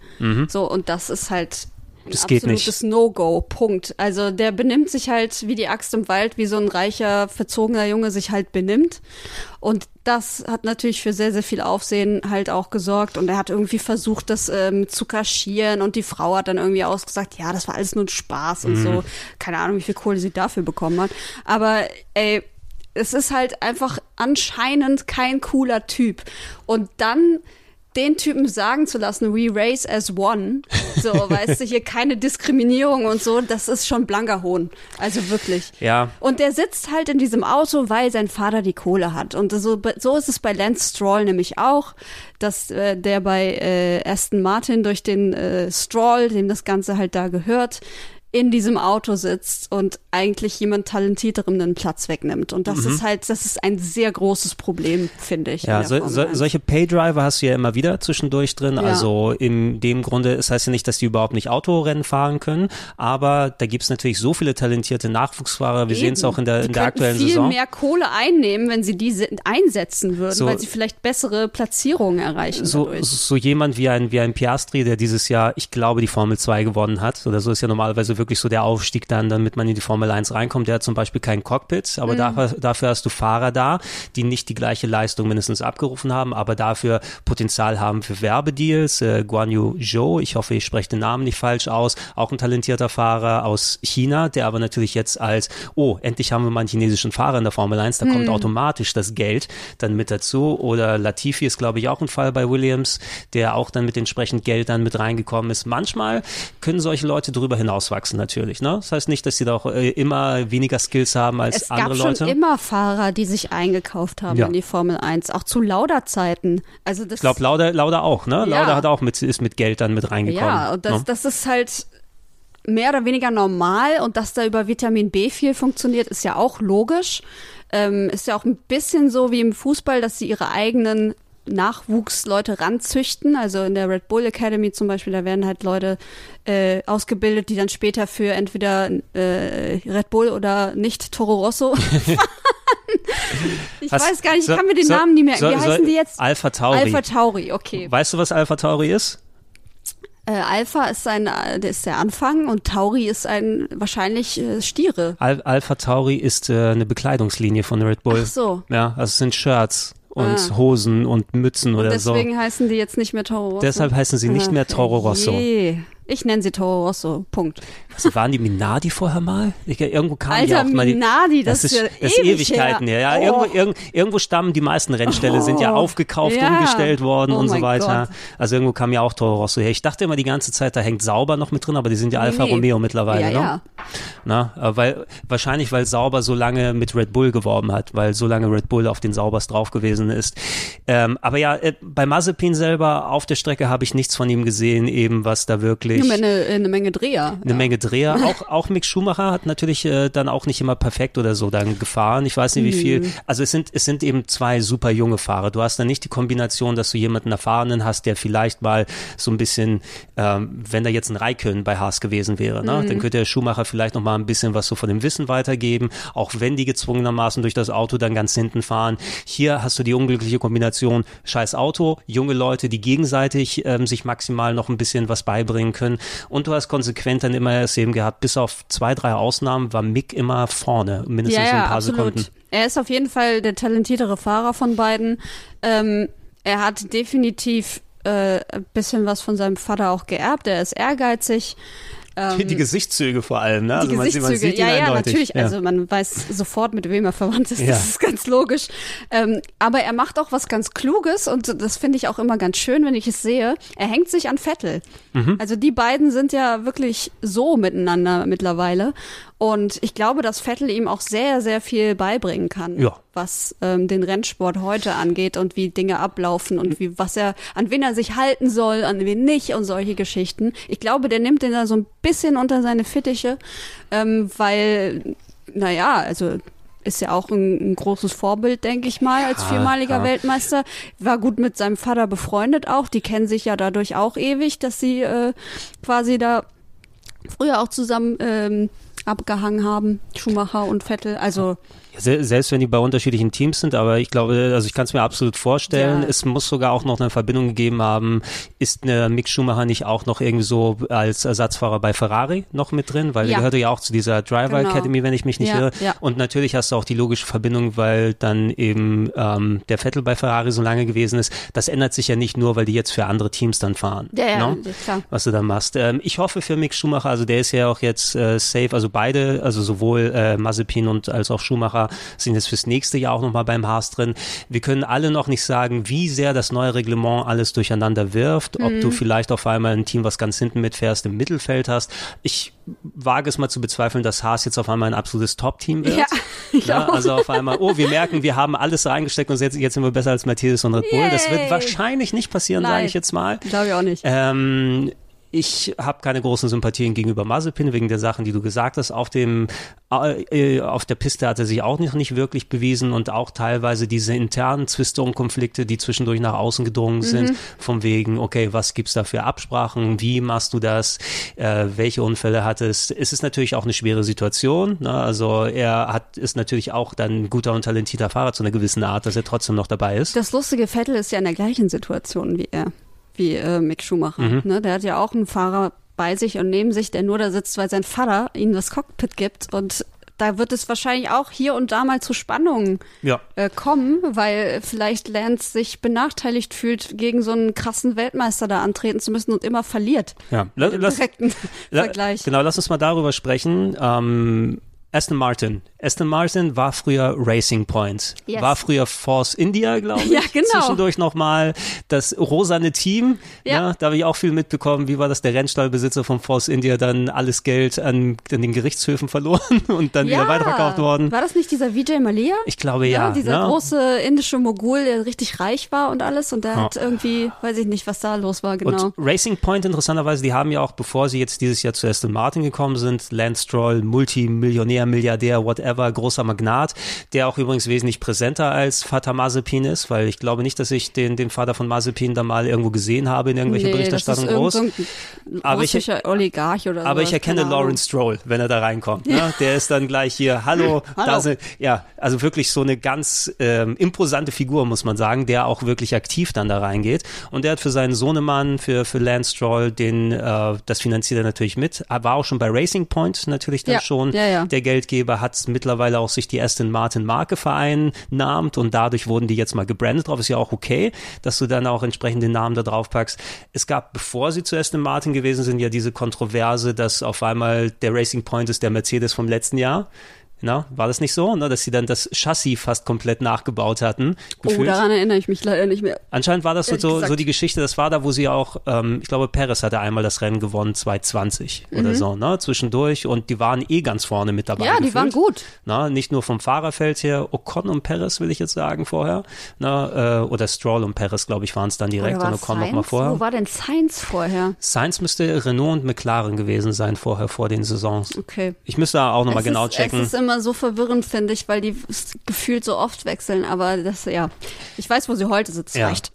Bei Aston Martin jetzt, also rein vom Team her, die haben leider nicht die Leistung abrufen können, die sie noch zu Racing Point Sachen hatten, also wie es auch immer jetzt aussah. Ey, ich, ich habe ganz große Sympathien gegenüber Sebastian. Ne? Also ähm, so sehr einem ein viermal hintereinander Weltmeister leid tun kann, wegen der ganzen letzten sechs, sieben Jahre oder sowas. Aber ich finde es super schade. Also vor allem, er war immer so kurz davor beim Ferrari, auch Ja. immer dann eine Weltmeisterschaft zu holen. Hat dann das eine Jahr, wo er gegen Leclerc keine Schnitte gesehen hat. Und jetzt ist es so, er hat noch ein Cockpit bekommen bei Aston Martin. Und auch wenn er sich da gegen Stroll zu einem großen Maße durchsetzen konnte, er hat ja auch immer deutlich vorne gelegen. Ich habe auch so gezittert mit ihm beim Rennen, was Ocon dann gewonnen hat. Ich hätte es ihm schon gewünscht, aber es ist auch schön, dass Ocon gewonnen hat am Ende. Ja. Ähm, aber es lief leider nicht so gut für, für Sebastian dann insgesamt und auch für Stroll. Nee, ich weiß auch nicht, was passiert ist in der Mitte der Saison. Am Anfang der Saison war er richtig gut. Er war Ja. richtig gut. Da also da den- gibt's fünfte Plätze, zweite Plätze und so weiter und so fort. Also er ist richtig gut gefahren und irgendwann ist Aston Martin eingebrochen. Mhm. Und ich weiß nicht, also die wissen wahrscheinlich selber nicht, sonst hätten sie es repariert quasi. Also sonst hätten Ja, sie alles ja irgendwas, irgendwas da, wer weiß, vielleicht ist es tatsächlich so eins, wir sehen ab dieser Saison, lass uns trotzdem auf die 222er konzentrieren, weil noch höher kommen wir nicht. Vielleicht ist es so. Ja, Ja. Ich, ich hätte mindestens, mindestens so ein Mittelfeldding wäre nett gewesen, aber die sind leider beide, also sowohl Stroll als auch Vettel unter ihren Möglichkeiten geblieben. Ja. Ich persönlich habe, also ich finde Stroll nicht unsympathisch. Nö, muss ich, ich, auch nicht. ne? Also ich äh, keineswegs. Ich, ähm, und ich glaube auch, dass da ein guter Fahrer auch drinsteckt. Also der hat auch schon, der hat auch schon mal eine Pole gehabt beispielsweise und ja, ja, ähm, ich, also das ist auch nicht so jetzt dieser Fall wie bei Mazepin, wo ich sage, ja, da sitzt einfach jemand, der das Cockpit nicht verdient. Bei Stroll ist es halt anders, der ist halt schon ein guter Fahrer, aber es ist es hat für mich immer so einen Nachgeschmack, wenn es ein, wenn einfach Ja. der Sohn des Teamchefs im Cockpit sitzt, weil er halt der Sohn des Teamchefs ist. Was mir übrigens da gerade noch mal einfällt, wir waren ja sowieso schon bei Haas gewesen. Es gab zwischendurch noch mal eine Meldung von Mazepin, dem Fahrer, dass er gesagt hat, ja, wenn es so weitergeht, äh, suchen wir vielleicht ein neues Team fürs nächste Jahr. ja genau. Viel Glück, Alter! Ja, genau. Genau, es hängt ey. am Team, dass du nicht so gut fährst, mein Freund. Oh, ne? Das Mann, Team, das, ey. das dir hier den, den, den Popo abwischt im Auto, sozusagen. Ja, der, Ähm, ja, Äh, Stroll wird so oder so, ich glaube sowieso auch, nicht- also Lance Stroll nicht wechseln würden. Nö, Wobei, wenn nicht. es, keine Ahnung, wenn ein Cockpit bei Mercedes, ach, das ist Quatsch, ne? Also der, der wird nicht zu einem Nein, anderen Team dann wechseln, also ne? Da, da ist auch meiner Meinung nach nicht keine Option momentan. Du hast ja jetzt ähm, Russell im Mercedes-Cockpit für ja, Bottas. Da, da, da ist kein Platz frei. Es ist kein Platz frei und äh, Ferrari hält auch natürlich an Leclerc und an Sainz fest. Was an auch Sainz kommst du dieses Jahr auch nicht mehr vorbei nach dem letzten, also den musst du da behalten eigentlich. Ja, exakt. Und ähm, Perez, nach der Leistung im allerletzten Rennen wird wahrscheinlich bei Red Bull auch eine Statue bekommen und nie wieder das Cockpit ja. verlassen. Ja, ja, so. ja. ja also es, es, irgendwas muss da ganz schief laufen, dass Perez jetzt quasi auch seinen Platz Exakt. dann da verliert. Und dann frage ich mich halt, ja gut, wenn Stroll wechseln möchte, wohin will er denn? das, ähm, ich glaube auch nicht, dass bei ähm, McLaren demnächst irgendwas passiert. Nee, ich bezweifle sehr. Also ich bezweifle, dass da vor allem auch, wenn die Nachwuchsfahrer da anstehen, dass wenn dann irgendjemand ersetzt wird, dann es eher aus den eigenen Reihen dann kommt. Ja. Auch Alpine wird schwierig. Ocon hat ja auch einen langen Jahresvertrag und ich glaube, Alonso werden sie auch so gut halten können, wie es nur geht. Ähm, also schwierig würde ich sehen. Ich würde also nächstes Jahr fährt Vettel ja auch noch für Aston Ja. Martin und ich würde mir auch wünschen, dass Vettel auch irgendwie, dass Aston Martin besser wird, dass sie ihm ein besseres Auto liefern. Ich glaube auch nicht, dass da so ein enormer Leistungsabfall ist, dass er gar nicht mehr vorne mitfahren kann. Auch vielleicht, vielleicht ist zwischen den Jahren natürlich immer, dass er nicht mehr ganz so schnell ist wie noch zu seinen ähm, dann äh, Formel 1 Weltmeisterschaftszeiten. Das ist natürlich nach so zehn plus Jahren, wo er dann schon volle Ja, Pulle ja. unterwegs ist, auch vielleicht mal drin. Aber ey, auch vor allem abseits von der Piste, da werden wir auch bei Hamilton drüber sprechen, aber dass er sich so für Menschenrechte einsetzt, für alles drumherum, also es ist immer wieder herzerwärmend zu Ist sehen. crazy, wie, ne? Also ich wie mochte- enorm er da sich wirklich für einsetzt. Ich mochte Vettel nie wirklich in, in seinen Weltmeisterjahren als absoluter Durchstarter. Er war mir irgendwie nicht, also er war mir nicht unsympathisch, aber er war mir irgendwie egal. Ja. So. Es Ähm, war Red Bull hat die alles gewonnen. Ja, Ja, genau. also. Und er ist mir nicht besonders aufgefallen, aber damals ähm, hatte er auch noch nicht dieses Bewusstsein, das er heute hat. Das ist ja auch logisch, weil Menschen werden ja auch älter und Ja. interessieren sich dann ähm, für andere Dinge und überlegen, was ihnen wichtig ist im Leben. Und Vettel ist halt jemand, der sich ähm, stark einsetzt für Menschenrechte, für Umweltschutz. Er ist Bienenbotschafter. Oh. Wusstest du das? Gregor? Nee, das wusste ich nicht. Dass er Bienenbotschafter. Bienenbotschafter. Und er engagiert sich an so vielen Ecken und Enden und ähm, das macht ihn halt irgendwie richtig, richtig sympathisch. Und auch wenn man sieht, ähm, wie er mit anderen Fahrerkollegen umgeht. Ähm, da gab es diese eine berühmte Szene, war das Spar dieses Jahr, wo er zu Norris ins Auto gefahren ist und gefragt hat, ob alles okay ist? Das kann gut sein. Ja. Ähm, welcher Fahrer macht das? Fährt vorbei und hält an und fragt, geht's dir gut, Alter? Obwohl du vom anderen Team bist und so weiter und so fort. Die Situation ist undurchsichtig, keine Ahnung, was passieren kann. Ähm, ja, er ist einfach, er hat sich ähm, vielleicht so ein bisschen ähm, verwandelt dahingehend, dass er erwachsener geworden ist und ähm, vielleicht auch gesehen hat, dass er eine große Stimme hat in der Welt und eigentlich ähm, von vielen Leuten gehört werden kann. Und ich glaube, das nutzt er effektiv aus und das finde ich sehr lobenswert. Ja, und dass er da auch recht furchtlos bei solchen Sachen ist. Oh, ich meine, du, du hast, du hast die We Race This One Initiative ja erwähnt. Ja. Na, also wo ähm, die Formel 1 dann auch nochmal Flagge zeigt, wir setzen uns ein für Gleichberechtigung, für Menschenrechte und alles drum und dran, was natürlich eine tolle Message ist ne, und auch etwas, was ich finde, dass viele, vor allem Sportorganisationen, so korrupt und kaputt sie sein möchten, doch gerne mal besser verfolgen sollten. Ja. Es wirkt irgendwie hohl im Nachhinein, wenn sowas hauptsächlich an Fahrern wie Vettel oder wie Hamilton dann hängt und ähm, wenn es darum aber trotzdem geht, ordentlich Millionen von den Saudis einzustreichen, dann äh, haben wir trotzdem nochmal dann sau Ja. viele Rennen dann in Saudi-Arabien und alles drum und dran. Katar war dieses Jahr auch zum ersten Mal. Genau. Das sind alles, das Na, sind auch so Sachen. War, äh, welche Strecke war das? Ähm, so die, die, ich glaube, das vorletzte Rennen, was gar keine Auslaufzonen hatte auf dieser neuen Strecke, wo alles ganz war nah- Saudi-Arabien, Das war, das war Saudi-Arabien, wo ich dann auch sage, okay, das erste Mal gerade zu einem Final von so einer Saison packt ihr dann so ein Rennen rein, was Das war dann, furchtbar. was ich habe so viel Angst gehabt dabei. Die haben ja so viel Crashes sind ja eh passiert, Mhm. ne, zwischendurch und auch diese dramatische Quali-Runde von Verstappen, der so ganz kurz zu Ende da reingefahren ist, aber da hast du ja Angst um das Leben der Fahrer gehabt und da hauptsächlich Es hinzugehen zu so einem Nachtrennen und alles, das ist alles von wegen Hauptsache gibt uns schön den Schotter.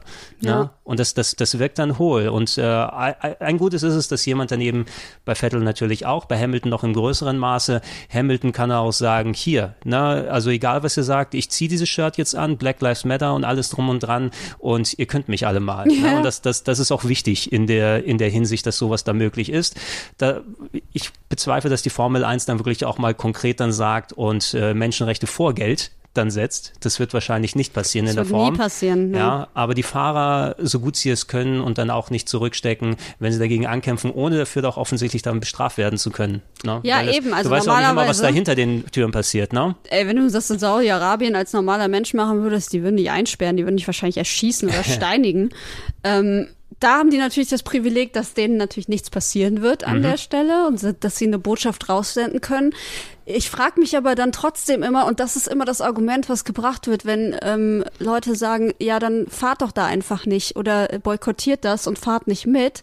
Ja, aber wenn wir nicht da sind, dann können wir da keine Flagge zeigen ich denke mir mal, es ist schön, dass ihr das macht, aber es interessiert da keine Sau. Da wird sich nichts ändern, nur weil ihr ein Regenbogenshirt anhabt oder so. Wenn ihr allerdings wegbleibt, dann ist das das viel größere Echo. Und das ist genau das Problem, was ich auch mit der Fußball-Weltmeisterschaft habe, wo ich mir denke, die Mannschaft sollte nicht hinfahren. Punkt. Das wird nie passieren, weil es letzten Endes immer um Geld geht. Aber das wäre das, was ich mir wünschen würde, weil das wirklich Aufsehen erregen würde. Und wenn die jetzt da auflaufen mit irgendwie Regenbogen-Kapitänsbinden und so, interessiert das Katar nicht ein Stück.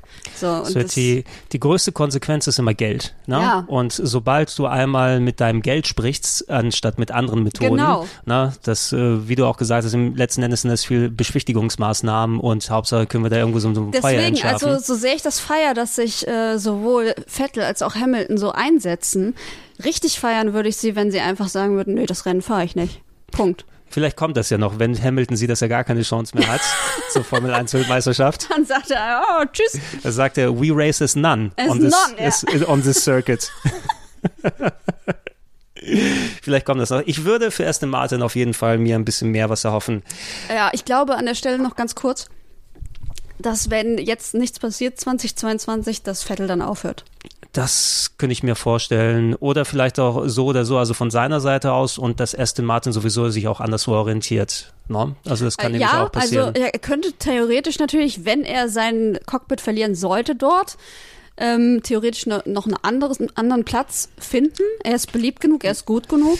Aber ich glaube einfach, wenn er sieht, dass nach sechs Jahren Ferrari sich abgemüht hat da Mhm. für die ähm, und dann behandelt wurde wie der letzte Arsch am Ende, ähm, dass er dann auch keinen Bock mehr hat, äh, da nach, auf Teamsuche zu gehen und sich einfach sagt, so, weißt du was, ich, hab jetzt, ich bin 20 Jahre gefahren oder wie lang, äh, es reicht. Sehr, vi- vielleicht wird so ein, so ein Alonso oder Raikkonen-Ding dann, ne? Erstmal für ein, zwei Ja, Jahre weg, dann ne? Mach, mach ein bisschen DTM und alles und irgendwo bei Alpine wird immer mal ein Cockpit frei. oder so. Halb so wild. Äh, Williams. Hey! Oh, das, das war so traurig zu, zuzuschauen, wie Ja. einfach so einen enormen Absturz die haben und auch äh, an dieser Stelle Rip Frank Williams, Jo. muss man sagen, dieses 85 letzte oder so. Mhm. dann geworden, hat nicht mehr das Ende dieser Saison damit erlebt, aber ist ein ganz großer natürlich des Rennsports dann auch gewesen. Ähm, für mich lange Jahre eben, also auch war sehr nah an Williams eben dran, auch von wegen beim Zuschauen und Mitfiebern und alles. Hat mich gefreut für Damon Hill und Jacques Villeneuve damals. Über Ja, Frenzen haben wir schon krass. gesprochen. Die waren, die waren so groß mal, Williams, ne? Das war einer der Formel 1 Namen überhaupt. Und die sind halt heute immer noch ein Traditionsteam, ne? Ja, Und ja. man hat ja bei Drive to Survive auch gesehen, dass Claire Williams ähm, da sehr viel jetzt investiert hatte. Ähm, aber meines Wissens nach dieses, diese Saison auch abgegeben hatte an jemanden. Ja, es war lange Jahre war es, hey, egal was kommt, wir bleiben der Familienbetrieb. Ja, also genau. primär bei uns, bei all den Zeiten, wo Rennställe immer von großen Firmen aufgekauft, weitergekauft, einverleibt werden. Mhm. Und ich glaube, spätestens dieses Jahr oder letztes Jahr ist es passiert, dass jetzt wirklich ein Geldgeber groß Ja. mit drin steckt. Und zack, läuft es besser. Zack, läuft es ein bisschen besser. ja, bei, bei Drive to Survive haben sie auch das Augenmerk wirklich gut draufgelegt. Die haben ja so viel versucht. Der, ähm, hat, wen hat sie da geholt? War es Adrian Newey oder so? Oder was? Nee. Irgend, oh, irgend, irgendeinen erfahrenen haben sie auf jeden Ja, Fall geholt, ja, um da ja. nochmal an, an Motoren und Aerodynamik und allem zu arbeiten. Und äh, die arme Claire Williams, natürlich die Tochter von Frank, die dann das äh, übernommen hat und dann eben so einen Scherbenhaufen äh, nach so vielen Jahren dann bei sich hat. Egal, was sie versuchen, sie kommen nicht aus dem Keller da raus. Ähm, und sie waren dann quasi für lange Zeit effektiv das letzte Team. Nichtsdestotrotz, dieses Jahr ist es ein bisschen besser gelaufen. Sie waren nicht so das aller, allerletzte Team, auch wenn es ganz hinten so, die waren unter den Alfa Romeos und Haas so irgendwo eingequetscht Hallo. nochmal. Du hast einen soliden Fahrer meines Erachtens mit Latifi, auch wenn er mit Geld da reingekommen ist, aber ähm, eben George Russell. Ne? Also der Ja. hat sich ja auch immer ein bisschen über Gebühr da verkaufen können, gerade bei der Quali. Schorsch. Der, der Mr. Saturday oder wie sie ihn genannt haben. Ja, der gute George, ne? Ja, äh, irgendwo gibt es auch noch dann so schöne Kinderfotos von dem, wo er mit anderen Fahrern so vor vielen Jahren dann noch so ein, so dann hier, ja, ich bin der Fan und so mitgemacht und sieht immer ja auch aus wie ein kleines Baby, gefühlt. Ähm, ich habe sehr große Hoffnung für Russell, ne? wenn er dann nächstes Jahr bei äh, Mercedes fahren kann. Der hatte ja auch schon mal ähm, bei Mercedes ist er eingesprungen, glaube ich, für Hamilton. Ja, als er Covid hatte und da hat Genau. er ja fast gewonnen. Er hat fast gewonnen, nur das, das äh, Cockpit war zu klein für seinen riesigen Körper und irgendwas hat er im Auto, musste er dann abstellen. Ja. Also sehr schade. Ich, ich glaube, der hat sehr viel Potenzial, Russell, und ich habe ihm eigentlich auch immer dieses Jahr gerne zugeschaut. Williams könnte auf einem besseren Weg sein. Ich weiß nicht, ob sie das jetzt so kurzfristig abrufen können. Das ist wahrscheinlich, wenn dann irgendwann mal wieder in Richtung Mittelfeld, wenn überhaupt. Ja, also sie sind natürlich immer noch hinten. Aber du hattest wenigstens das Gefühl, dass mit Leuten wie George Russell sich was bewegt. Und der Mhm. hat ja durchaus auch schon mal ein paar vordere Positionen erreichen können. Ja, die- Oder mittlere Positionen. Bessere als sonst, sagen wir so, wie Wenn, es ist. er, hätt- er hätte den Rennsieg ins Bar gehabt, wenn eben, äh, ich glaube, Verstappen ist ihm gerade noch mal kurz davor gekommen, weil sie sind ja auch nur in Qualifying-Reihenfolge die zwei Runden gefahren. Ja, dann, das ne? war, ja. Ja, aber Russell hat sich auch wirklich dann ganz, ganz gut bewährt, hat aber auch, also sowohl ähm, Latifi als auch Russell haben auf der Strecke auch immer auch große Probleme gehabt. Ähm, also siehst dann, sind trotzdem immer hinten rumgekrebst und auch etliche Crashes nochmal mit drin. Auf dem, auf der Strecke haben sie es nicht so oft abrufen können, leider. Nee, und Latifi war ja auch ähm, das große Diskussionsstreit äh, Gespräch in der WM-Entscheidung, weil durch Ja, seinen. Unfall, ja, und Ka- das, das da kam das Safety Car. Da sieht man wieder ähm, die, die Negativseite von Social Media. Der wurde nämlich richtig übel bombardiert mit Hassnachrichten, natürlich, wie das heutzutage leider so ist. Als ob er derjenige wäre, der jetzt schuld daran ist, dass Max Verstappen Weltmeister geworden ist. Er hatte einen Unfall, er, das war keine Absicht. Das ist ja das, Ja. das Lächerliche daran. Es war keine Absicht. Es war auch kein von ihm verschuldeter Unfall, sondern der ist, der ist irgendwie so kaputte Teile reingefahren oder kurz, Ja. ich weiß nicht, mit wem er da eine Berührung potenziell hatte. Ähm, und äh, wie du schon sagst, diese ganze, also was die für einen enormen Druck da aushalten müssen, weil Ja. vor allem auch Formel 1 ist ja mit einer der beliebtesten, die beliebtesten Sportarten weltweit. Es gibt ja so eine große auch Online-Fangemeinde, ob über Reddit oder ob über Twitter und andere. Geschichten. Und du hast dann die Leute, die sich sofort persönlich beleidigt fühlen und der arme Latifi musste ja auch einige Tage später nochmal ein Statement dann abgeben. ja, ja, habe ich gelesen. Es wäre noch härter gekommen, glaube ich, wenn, also Williams ist ja ein Mercedes-naher Rennstall, die benutzen ja auch Mercedes-Motoren, glaube ich, wenn ich mich nicht irre. Ne? Mhm. Ja. Wenn da, da sind ja auch unsere ganzen Verschwörungstheoretiker gerne auch immer mit dabei, wenn er jetzt die Entscheidung für Hamilton abgegeben hätte. Oh, der ist bewusst da gecrashed und ja, alles ja, drum ja. und Das dran. sind alles so Sachen, ne? Das, ich, Ja, ich, ich, ich könnte mit dieser Drucksituation wahrscheinlich nicht umgehen. Also alleine, dass die da fahren können und äh, diesem Druck sowieso ausgestattet sind, also dass sie dann dem standhalten können, aber dann, wenn da noch diese Social-Media-Komponente dazu kommt und der Hass der Welt, die er ähm, über dich hereinprasseln kann. Das hat aber auch so ein bisschen, finde ich, die Formel 1 äh, selbst verschuldet, weil solche Sachen wie Steilregie und dass diese Dass das offiziell erlaubt ist jetzt ja, hier, es das ist, wundert mich so stark. Das ist ja auch das, was ich so anprangere, dass die Teams halt entscheiden können, welcher Fahrer von ihnen das Rennen gewinnt im Endeffekt. So, dass, dass das noch bestimmt werden kann, dass dem zweiten Fahrer einfach gesagt werden kann, hier, du lässt den jetzt vorbei und da und da und so Ja. machen wir das hier und da.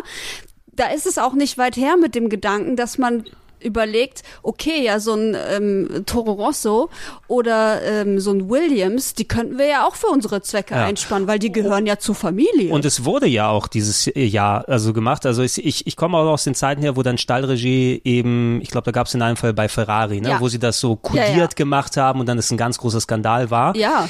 Ähm, es gab dieses Jahr ja auch zum Beispiel, äh, wo dann, ähm, ich glaube, es war Pierre Gasly, dann einfach auch mal Verstappen vorbeigelassen hat, ne? Äh, wo, oh, DRS aktiviert und oh, ich komme da nicht vorbei, ha, ist er wieder und so weiter vorne, wo es auch so halb gar, er hätte DRS aktivieren können, Gasly hat es nicht gemacht, Mhm. dann alles, wo du dann auch merkst, okay, wie weit geht Stallregie und wie weit geht sie nicht, ne? und bist du eigentlich, wenn du nicht sowas offiziell nutzt, bist du dann eigentlich blöd, weil es ist dir ja offiziell Ja, erlaubt eben. und alles. Du kannst ja alles machen, wenn es erlaubt ist, dann. Ja, und in, in wie viele Rennställe kaufst du dich dann ein, wenn da mit, mit Motoren wie Mercedes jemanden ausstattest? Ne? Ja. Oder dann jetzt Red Bull mit, mit, ihren, deswegen, mit ihren Powertrains. Deswegen wäre es ja so, also ist es ja so gut, wenn alle das Gleiche hätten. Also alle, alles gleich. Und dann ist alles auch egal, ne? Weil dann, dann würde jeder, jedes Rennen anders aussehen. Ja, das genau. ist toll. Wenn es nur noch darum geht, dass die Fahrer gegeneinander anfahren müssen und wer einfach der Beste und der Schnellste ist und es keine, kein Politikum mehr gibt sozusagen darum, was können wir wo drehen, damit wir hier noch irgendwie schnell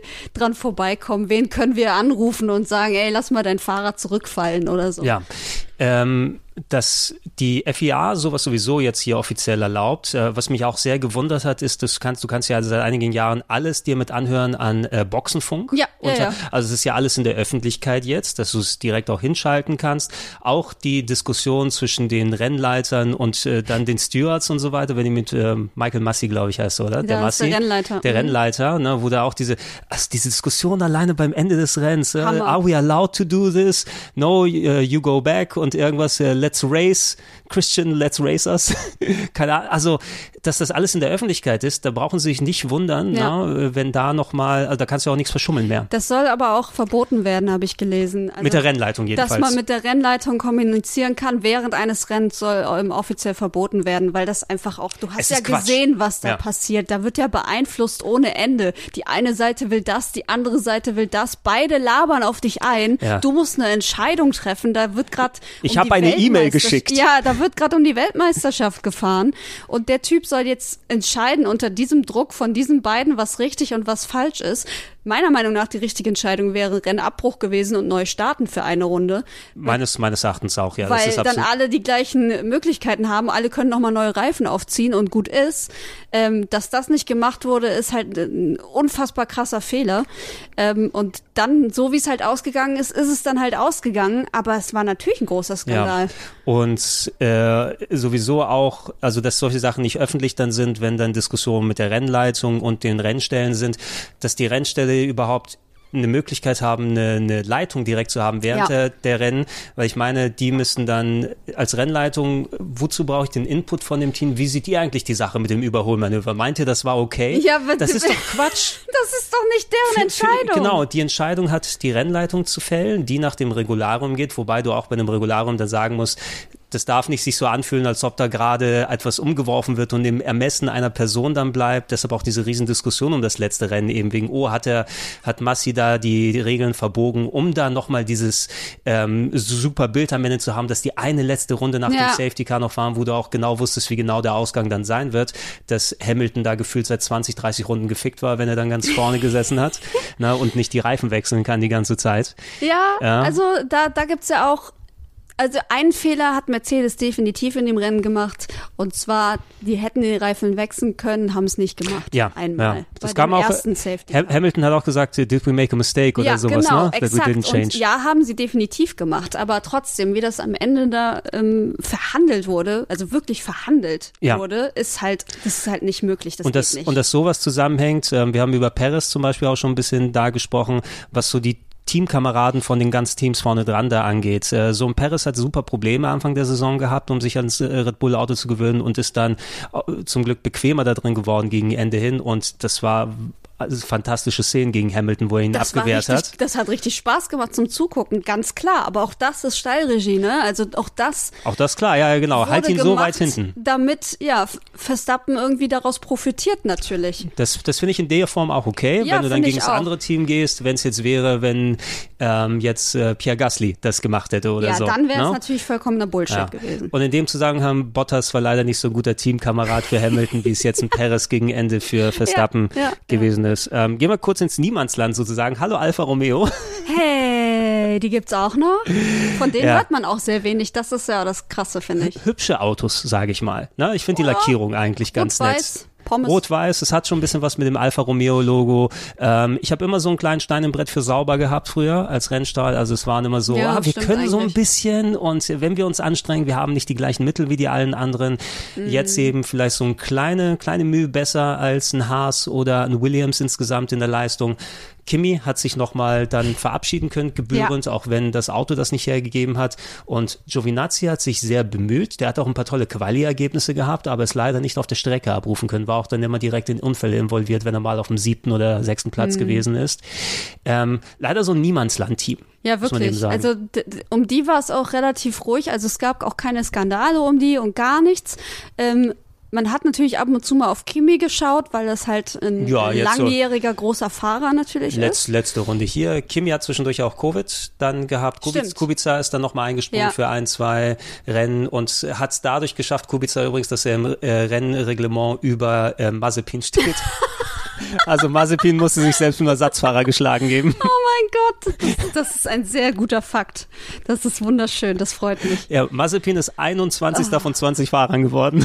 Oh wow, das ist großartig. Ähm, wir werden im nächsten Jahr, also natürlich kann man wirklich nicht absehen, vielleicht gibt es da eine Verbesserung mit dem neuen äh, Reglements und allem drum und dran.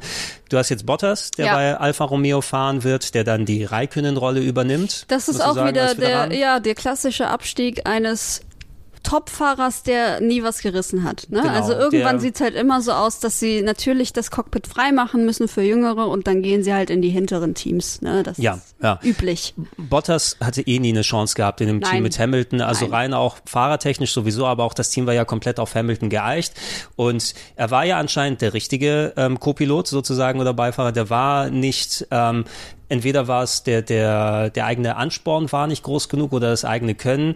Nicht so mal jemand wie, wie Rosberg, der einfach sich mal richtig reingegrätscht hat, dann in der einen Saison und dann Mhm. auch ähm, im Nachhinein muss man sagen, auch richtig clever dann gemacht hat. Ich trete zurück, fertig aus. Ja, das- Besser wird's nicht mehr. Äh, Deswegen, ich mochte Rosberg immer. Ich, ich, hab, ich war Fan von ihm, seit er bei Williams angefangen hatte, als kleiner Milchbubi. Mhm. Ähm, und ich weiß nicht warum. Also eigentlich ist er eher so der Schnöseltyp und eigentlich mag ich solche Leute überhaupt nicht, die so aus reichem Hause kommen, weißt du? Er, er hätte sonst Ähm, BWL studiert, so sieht er aus.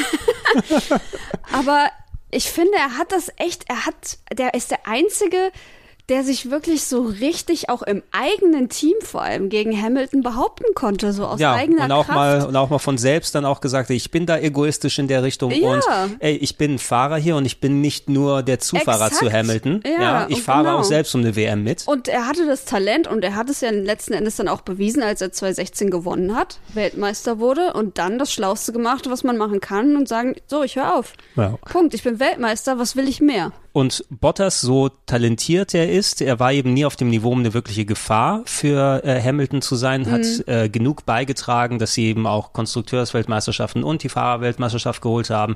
Aber es fehlte, glaube ich, das kleine bisschen an Leistung, um auch ein richtig guter Teamgefährte zu sein, wie wir Ja. jetzt gesehen haben. Also er war ja permanent, ähm, selbst wenn die Red Bulls mal leistungstechnisch hinter, McLa äh, hinter äh, Mercedes ein bisschen gewesen sind, ähm, er konnte sich ja selten gegen Verstappen durchsetzen. Ne? Ja, das- und das öfters auch, ja. mal ähm, im Mittelfeld gelandet, beim Qualifying eigentlich öfters besser als im Rennen selber. Mhm.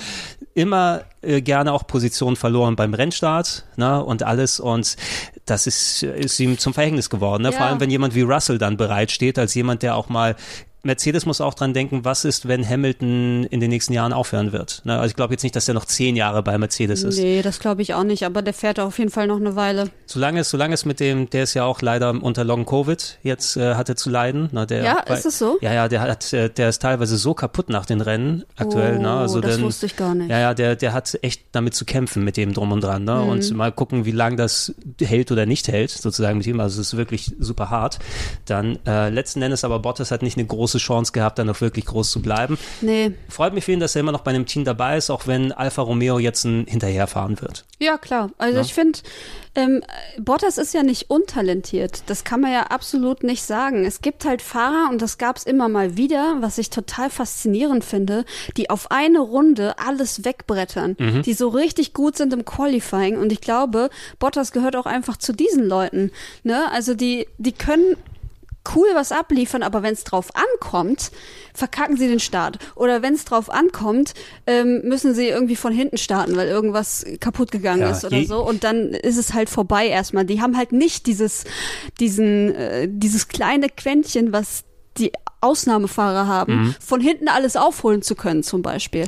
Das ist dann eben dieser kleine Unterschied. Das heißt ja nicht, dass er ein schlechter Fahrer ist, sondern er hat halt eben nicht dieses Extra. Es gibt unterschiedlichen Fokus, da hast du absolut recht. Ne? Und bei Bottas hat sich für mich so zumindest das Jahr über angefühlt. Ich habe nur mit ihm ein bisschen mitgelitten bei den Sachen. Mir hat's auch gefreut, wenn er mal vorne gelandet Mhm. Ja, ist. Hat, er hat ein Rennen gewonnen dieses Jahr, oder? Ich glaube, er hat eins gewonnen. Eins müsste er gewonnen Oder haben. zwei zumindest. sogar. Ich dass, weiß es dass er nicht noch mehr. ein bisschen was hatte, das letzte, was Ja. er je gewinnen wird. Ja, also er hat ja ein bisschen sich selber auch noch feiern können. Er hat, glaube ich, ähm, er hat, war das nicht er, der ihm, der Hamilton den hundertsten Sieg erstmal weggeschnappt hatte? Das können, das kann durchaus sein. War das nicht die Geschichte? Ich glaube es irgendwie, entweder die 100. Pole oder den 100. Sieg. Auf jeden Fall gab es da ähm, so eine kleine Nummer, wo Bottas nochmal zeigen konnte, hier, ich bin auch da. Ja, er, er hat entspannter auffahren können, meines Erachtens. Also wie gesagt, ich habe die Saison, das ist ja auch so ein Durcheinander gewesen. Wir haben beide nicht mehr exakt im Kopf, Ja, mit welchem Rennen wer bei uns vorne gewesen ist.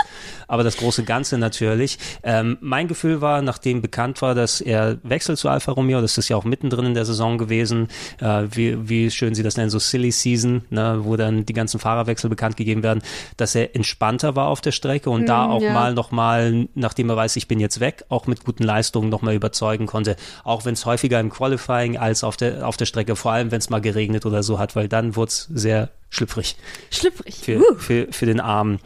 Ähm, ja, und ansonsten hast du Gua- Guan Yu Zhou. Ich sag's nochmal, es tut mir leid, wenn ich es falsch ausspreche, werden wir wahrscheinlich vertrauter mit dem Namen jetzt in der nächsten Saison.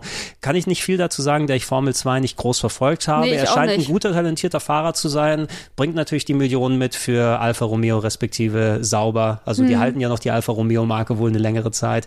Oh, es war ja mal eine Zeit lang auch äh, angedacht, dass vielleicht die Andrettis sich da einkaufen. Hattest du das mitbekommen? Nee. Nee, die haben ja auch, also Andretti natürlich die große Motorsportfamilie, ähm, auch ähm, die insbesondere in den USA dann aktiv sind, äh, dass da Überlegungen waren, dass sie sich in Sauber oder Alfa Romeo da einkaufen die Saison über und vielleicht sogar mal so ein paar amerikanische Indy-Fahrer da platzieren. Na, ist letzten Endes nicht passiert. Wir haben jetzt Ja. Joe dann mit dabei. Vielleicht ruft er auch gut Leistung ab. Ich weiß nicht, ob er sich direkt gegen den Bottas durchsetzen kann. Keine Ahnung. Muss man sehen. Ich meine, wenn er wirklich so ein guter Formel-2-Fahrer ist, dann ähm, Ja, das, das muss aber nicht wirklich leider viel heißen, muss Ja. man sagen, weil wenn wir mal zu Alpha Tauri mal rübergehen.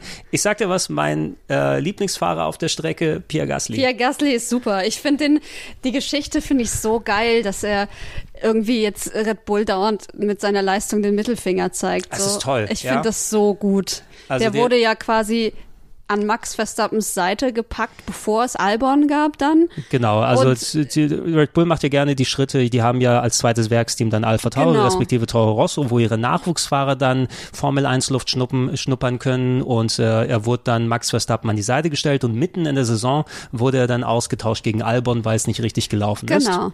Und seitdem er wieder ähm, bei Alpha Tauri fährt, ist er halt einfach klasse unterwegs. Ja, also ja. der gewinnt Rennen, der landet in vorderen Positionen einfach so aus dem Stegreif und zeigt halt wirklich äh, der Hauptmarke Red Bull damit, was sie für Idioten sind. So. Ja.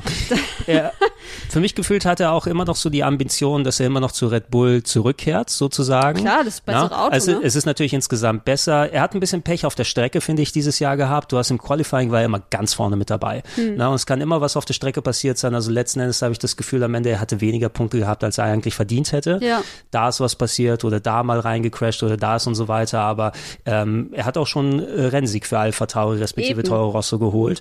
Und ähm, ich finde ihn sympathisch, das ist ein toller Fahrer. Ich würde es ihm wünschen, wenn er da bleibt, ähm, dass wenn er wirklich bei Red Bull dann nochmal einsteigen äh, wollen würde. Ähm, aber er wird dann sowieso leider, egal wie talentiert er ist, immer noch immer Hinter automatisch ja. er wird immer die Nummer zwei sein müssen, dann da. Und ich weiß nicht, ob sich Red Bull dann so einen Konkurrenzkampf, so einen Rosberg-Hamilton dann zumuten will. Ins wenn, Haus wenn, holt, ja. ja. wenn er mal mit Enthusiasmus reingeht, weil ich glaube, er würde eine viel größere Konkurrenz für Verstappen sein, als es noch vor ein paar Jahren war, Ja. als er für Red Bull äh, für das Hauptteam dann gefahren ist. Ähm, sonst ist er aber in einer guten Position. Ich hoffe, dass sich Alpha Tauri dann da auch verstärkt. Im Umkehrschluss siehst du es, jemand talentierter, der mit Tsunoda eigentlich reingekommen ist, der zwar auch sehr viel gewonnen hat, wohl in der Formel 2 oder in den anderen Ligen, natürlich auch ein bisschen als Zugeständnis zu Honda mit reingekommen ist, zu Ja. Alpha Tauri, die ja die Motorenlieferanten waren und jetzt das komplett, äh, komplett an Red Bull abgegeben haben. Tsunoda konnte es ja leider gar nicht abrufen, sein, Nee. seine, seine fahrerische Qualität. Es gab immer eine sehr große Diskrepanz. Nur gegen Ende hin kam man ein bisschen jetzt näher ran, habe ich das Mhm, Gefühl. Also es ist ja dann doch immer noch was anderes, ob man im Formel 1 oder im Formel 2 Auto fährt. Ich glaube, das ist das, was auch ich nicht einschätzen kann, weil ich ähm, weder das eine noch das andere jemals ausprobiert habe. ja, Aber es, soll, es sind ja schon noch ganz unterschiedliche Rennautos an der Stelle. Und die Formel 1 ist noch mal eine ganz andere Liga mit mehr Kohle, mit mehr Druck dahinter und so weiter und so fort. Und dass dann da so ein junger Hüpfer kommt und dem natürlich erstmal nicht standhalten kann, ähm, überrascht mich nicht, sagen wir Ja. mal so. Und äh, auch natürlich keine Ahnung, wie die Autos jeweils eingestellt sind und wie ist eigentlich die Folge in dem Team. Bei Alpha Tauri kann man sich ganz sicher sein, das ist das Gasly-Team. Ne? Also alles, was darauf jo. ausgelegt ist und Gasly weiß auch genau von wegen, äh, wie kommuniziere ich, was ich haben möchte, was kann das Auto mir zurückgeben und so jemand wie ein Tsunoda, der mit viel Talent da auch reinkommt, aber eben nicht der Fokus dieses Teams sein kann, auch in Pech verwickelt ist. Mhm. Der hat eben so, so, eine Rolle gemacht wie Gasly leider zu Beginn bei Red Bull, ja, ne, genau. der einfach auf keinen ja. grünen Zweig gekommen ist. Ja. Bei Red Bull hat Gasly nicht die Chance bekommen, sondern dann ist Albon da reingegangen, der den gleichen Weg leider wie Gasly machen musste. Nach einigen Rennen komplett raus und war, glaube ich, jetzt der Testfahrer im letzten Jahr maximal. Na, ähm, aber ich würde es mir wünschen, ey, so ein bisschen, so ein bisschen so eine Idealvorstellung. Du hast es ja manchmal auch, das ähm, haben wir ja im Fall von Albon jetzt gesehen. Der musste ja auch aus den Diensten von Red Bull quasi entlassen werden, damit er immer noch ein Cockpit jetzt haben kann mit Williams, weil die gehören ja nicht dann irgendwie mit zusammen. Sehr schön, dass er wieder zurückkommt mhm. im nächsten Jahr für ihn, dass er die Chance verdient hat. Was wäre, wenn ähm, Hamilton in zwei Jahren aufhört? Uh. Ja, und äh, dann hat Gasly die Chance, zusammen mit Russell bei Mercedes zu fahren.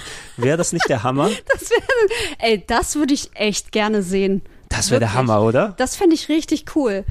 Ich habe sowieso schon öfter mal überlegt, was wäre, wenn Hamilton jetzt aufhört? Wer kommt da wohl nach? Ja, wer ne? dann? Also die, die haben natürlich große Stücke auf Russell, wenn Russell der Seriensieger für Mercedes werden sollte und der Hauptfahrer, dass man sich jemand noch als zweites dazu holt.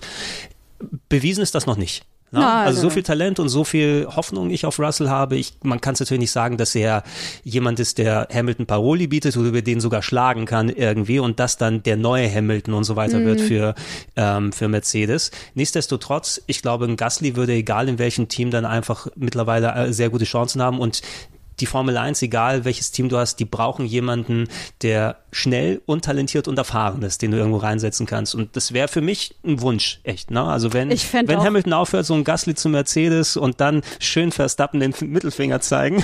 Ich fände auch Mick Schumacher sehr interessant. Das wäre auch toll.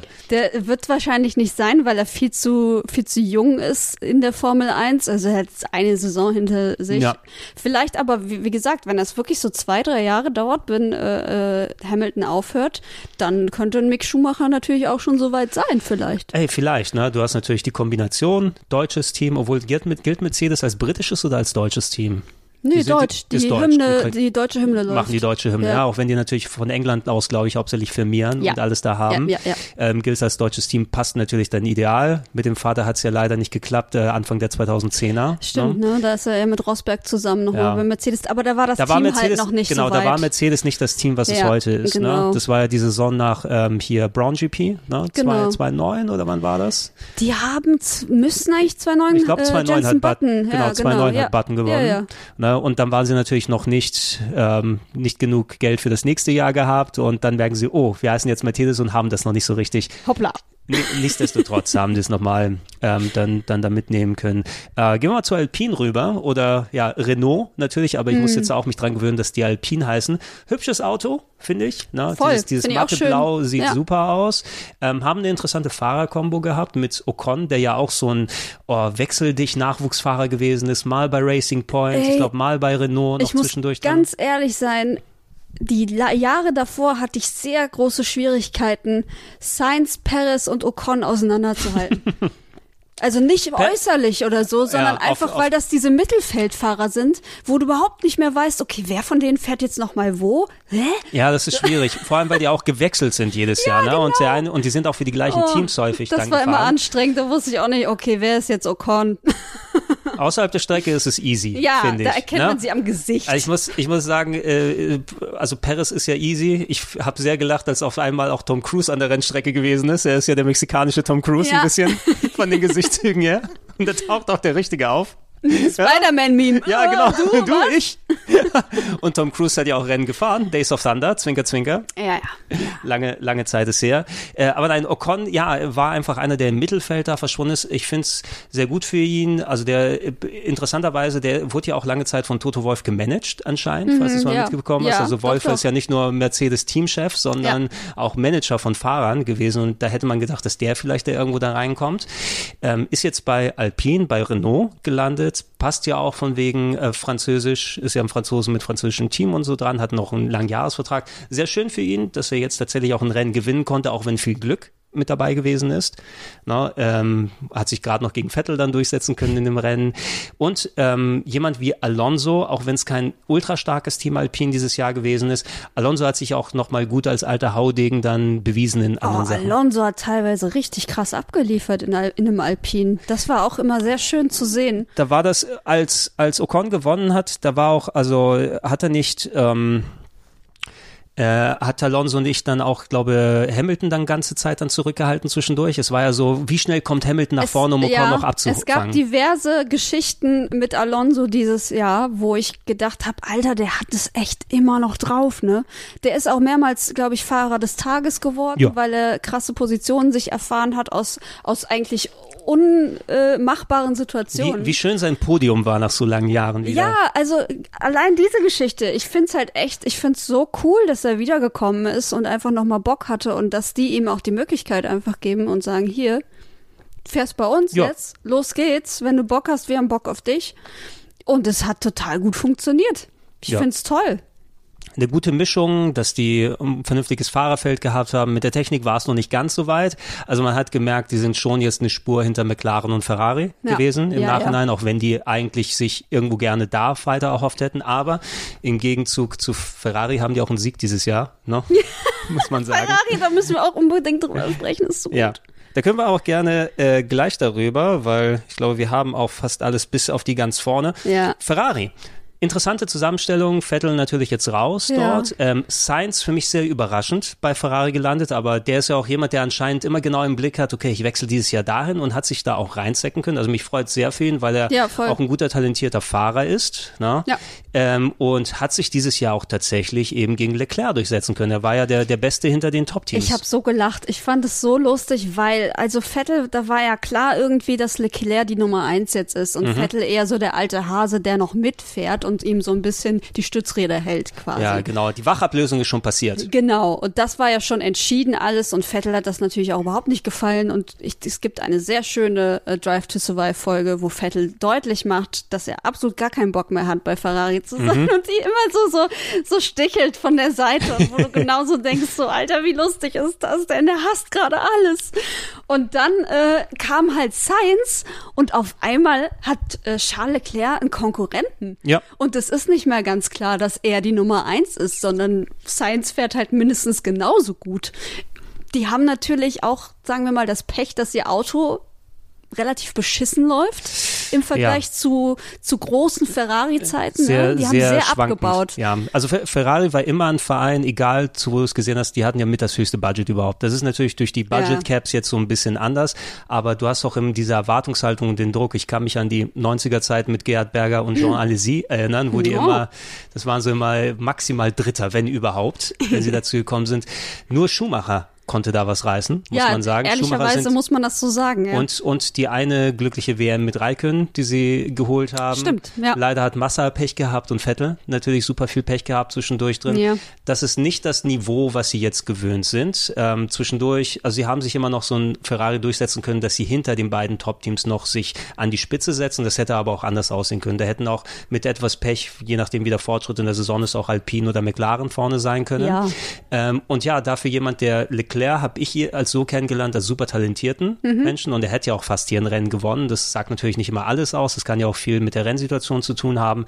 Das ist ein Science, aber der auch ähm, natürlich viel gewechselt hat, verlässlich genug gewesen ist als Fahrer, äh, Leclerc Paroli zu bieten und Ja. sich letzten Endes mit den Punkten dann da vorne setzt. Na, also, dass du nicht eine klare 1-2 haben kannst und in dieser Struktur dann abgeht. Kann sich negativ auswirken im nächsten Jahr von wegen, weil die sich dann gegenseitig dann auf der Strecke in die das Quere wäre kommen. wundervoll. Ey, Es wäre wunderschön. Ich würde es ihnen gönnen, ey. Ich finde das halt so, ich finde es halt so assi, wie sie mit Vettel umgegangen sind. Mhm. Und ähm, obwohl ich halt kein Vettel-Fan bin, aber ich, ich finde halt, das macht man einfach nicht so, wie die es durchgezogen haben letzten Endes. Und ähm, dass sie jetzt quasi in dieses Problem reinrutschen, was ja ähm, Mercedes auch hatte mit Rosberg und Mhm. Hamilton, dass sie auf einmal zwei Fahrer haben, die sich behaupten wollen, ist natürlich einerseits ein Glücksfall. Ja. Auf der anderen Seite hast du dann aber auch das Problem, okay, ich muss versuchen, die irgendwie im Griff zu halten, nicht, dass sie uns sabotieren. So, und dann plus halt diese äh, in der sie sind, weil sie halt ähm, nicht die Leistung bringen können, die sie jahrelang mal hatten und halt ähm, ja feststecken auf diesem Niveau. Diese beiden äh, Fälle zusammen finde ich sehr amüsant. Ja, Ist ja. sehr lustig. Ja, es wird sehr, sehr spannend zu sehen zu sein und dadurch, dass sich ähm, Science so gut durchsetzen konnte dieses Jahr, ähm, wie wir auch vorhin schon gesagt haben, ich glaube nicht, dass sich jemand, wenn da nicht signifikant was passiert oder eine Verletzung ist oder ein kompletter Leistungsabfall, dass jemand sich da reingrätschen kann. Wenn, gibt es die Möglichkeit für einen Mick Schumacher, eventuell in ein paar Jahren da auch mit, weil eben die Verbindung da noch da ist, da Klar, nochmal die mit. Schumachers haben für alle Zeiten, wahrscheinlich haben seine Enkel noch Steine im Brett bei Ferrari, von daher. Das, Da ist ein Kart mit dem Schumacher-Namen ist irgendwo in der Garage noch drin für Ja, sie. Ne? ja, also, dass da Fall. eventuell was ist, aber ich glaube, da ist das Fahrerfeld gesetzt bei Ferrari. Mal sehen, was sie nächstes Jahr machen. Vielleicht, ähm, sie haben genug Erfahrungsvorsprung mit den Änderungen. Vielleicht reicht es tatsächlich, dass sie weiter nach oben kommen. Hm. Ne? Ähm, ja, wir müssen dann sagen, eigentlich dadurch, dass Verstappen Weltmeister geworden ist, da reden wir über Mercedes vorher. ja, bitte. Gerne. Über Bo Bottas haben wir uns schon ausgelassen und gerade seine Position. Ich sag, ich sag's mal so, ich bin ganz froh, dass Hamilton dann einmal abgelöst wurde als Seriensieger. Ja, ich auch, ehrlich gesagt. Hamilton als Fahrer ist ein großartiger Fahrer. Hamilton als Mensch ist ein toller Mensch, gerade auch wie er sich dann auch äh, abseits davon gibt ähm, und auch äh, als Fahrer selber, also jemand, der auch ähm, fahrerische Leistungen, also nicht immer nach mir die Sinnflut auf der Ja, Strecke macht, ja, sondern ja, sich ja. seine Chancen aussucht. Hat auch ein paar nicht nur unglückliche Situationen gehabt, gerade im letzten Rennen, aber auch ein paar dumme kleine Fehler. Ähm, dieses eine Ding, wo er auf einmal dann, ich glaube, diese die, am Lenkrad was verstellt hat und fährt dann außen vorbei, anstatt sich den Sieg abzuholen. Na, also sowas ist auch nochmal mit dazwischen gekommen. Und so wie er mit der Leistung, die er in dem letzten Drittel abgerufen hat, ne, obwohl er dann fünf, sechs Mal hintereinander gefühlt ein Weltmeister geworden wäre, er hätte es auch verdient gehabt. Dieses Ja, Jahr, auf jeden Fall auch. Klar, der ist krass zurückgekommen. Es gab ja im, im, ich sag mal, Mittelfeld der Saison gab es ja Zeitpunkte, wo Verstappen deutlich vorne lag und wo Mhm. alle schon gedacht haben, okay, das ist krass. Also vielleicht hat er jetzt wirklich eine Chance und Hamilton kommt nicht mehr zurück. Aber Mhm. dann hat es sich ja wieder umgedreht und, und, und Hamilton hat so krass abgeliefert, dass sie im Endeffekt wieder gleich standen. Also das musst du auch erstmal bringen unter dem Druck halt. Ja, ein- Ähm, ein das Hamil- ein noch umsetzen zu können. Und Hamilton kann eben für mein Gefühl, er ist jemand, der A, fahrerisch als auch die Stärke des Autos perfekt abrufen kann. Ja, ne? Der ja. weiß auch so, okay, ich kann das mit dem Motor machen, ich kann so auf der Strecke überholen, ich habe da meine Vorteile. Was man häufig über den Boxenfunk dann mitbekommt, der wirkt dann ein bisschen so, äh, weinerlich will ich jetzt nicht direkt Doch, sagen, ne? aber es hört so, ja, also man hört schon, Schon. so, so viel, viel Gejammer Ja. dann zwischendurch, aber wer weiß, vielleicht ist das einfach so von der Natur her aus. Ja, Man merkt, weiß, man merkt es es- auf der Strecke selber weniger, als wenn man den Boxenfunk nicht hätte. Ne? Ja, das ist halt, ich, ach, ich bin auch, ich hab nichts gegen Hamilton, eigentlich überhaupt nicht, aber ich bin halt auch kein Fan und ich denke auch, dass er in den letzten Jahren sehr, sehr viel Glück auch hatte. Da gab's immer wieder Situationen, wo zugunsten von ihm entschieden wurde oder wo sein Auto einfach gehalten hat und andere Autos nicht und so weiter und so fort. Also es gab schon sehr viele Glückssituationen und ich finde, das kann man nicht abstreiten. Das heißt aber nicht, dass er kein guter Fahrer ist so, und dass er nicht verdient hat, Weltmeister zu werden. Ähm, dieses Weinerliche ist zum Beispiel was, was mich total nervt an ihm. Ähm, aber andere, andere, ich sag mal, Vorwürfe in Anführungsstrichen kann man ihm eigentlich nicht machen, weil er halt irgendwie, er wirkt schon sehr, ähm, boah, er wirkt so, wie sagt man das, so bei sich. Der, Ja, also, also der strahlt so eine gewisse innere Ruhe aus. Ja, er, so, er, äh, wirkt, er wirkt super sicher in Genau. vielen Sachen. Ja, Ja, Und genau. auch, ich muss sagen, nachdem wie das Rennen abgegangen ist, das Finale oder sowas, ist natürlich, also andere wären da fuchsteufelswild gewesen und hätten das halbe Paddock zerstört oder äh, so. Toto Wolf zum Beispiel? Toto Wolf zum Beispiel, also die Headsets sind nicht mehr sicher. Nein, nichts, nichts ist sicher dort in dieser Box gewesen, glaube ich.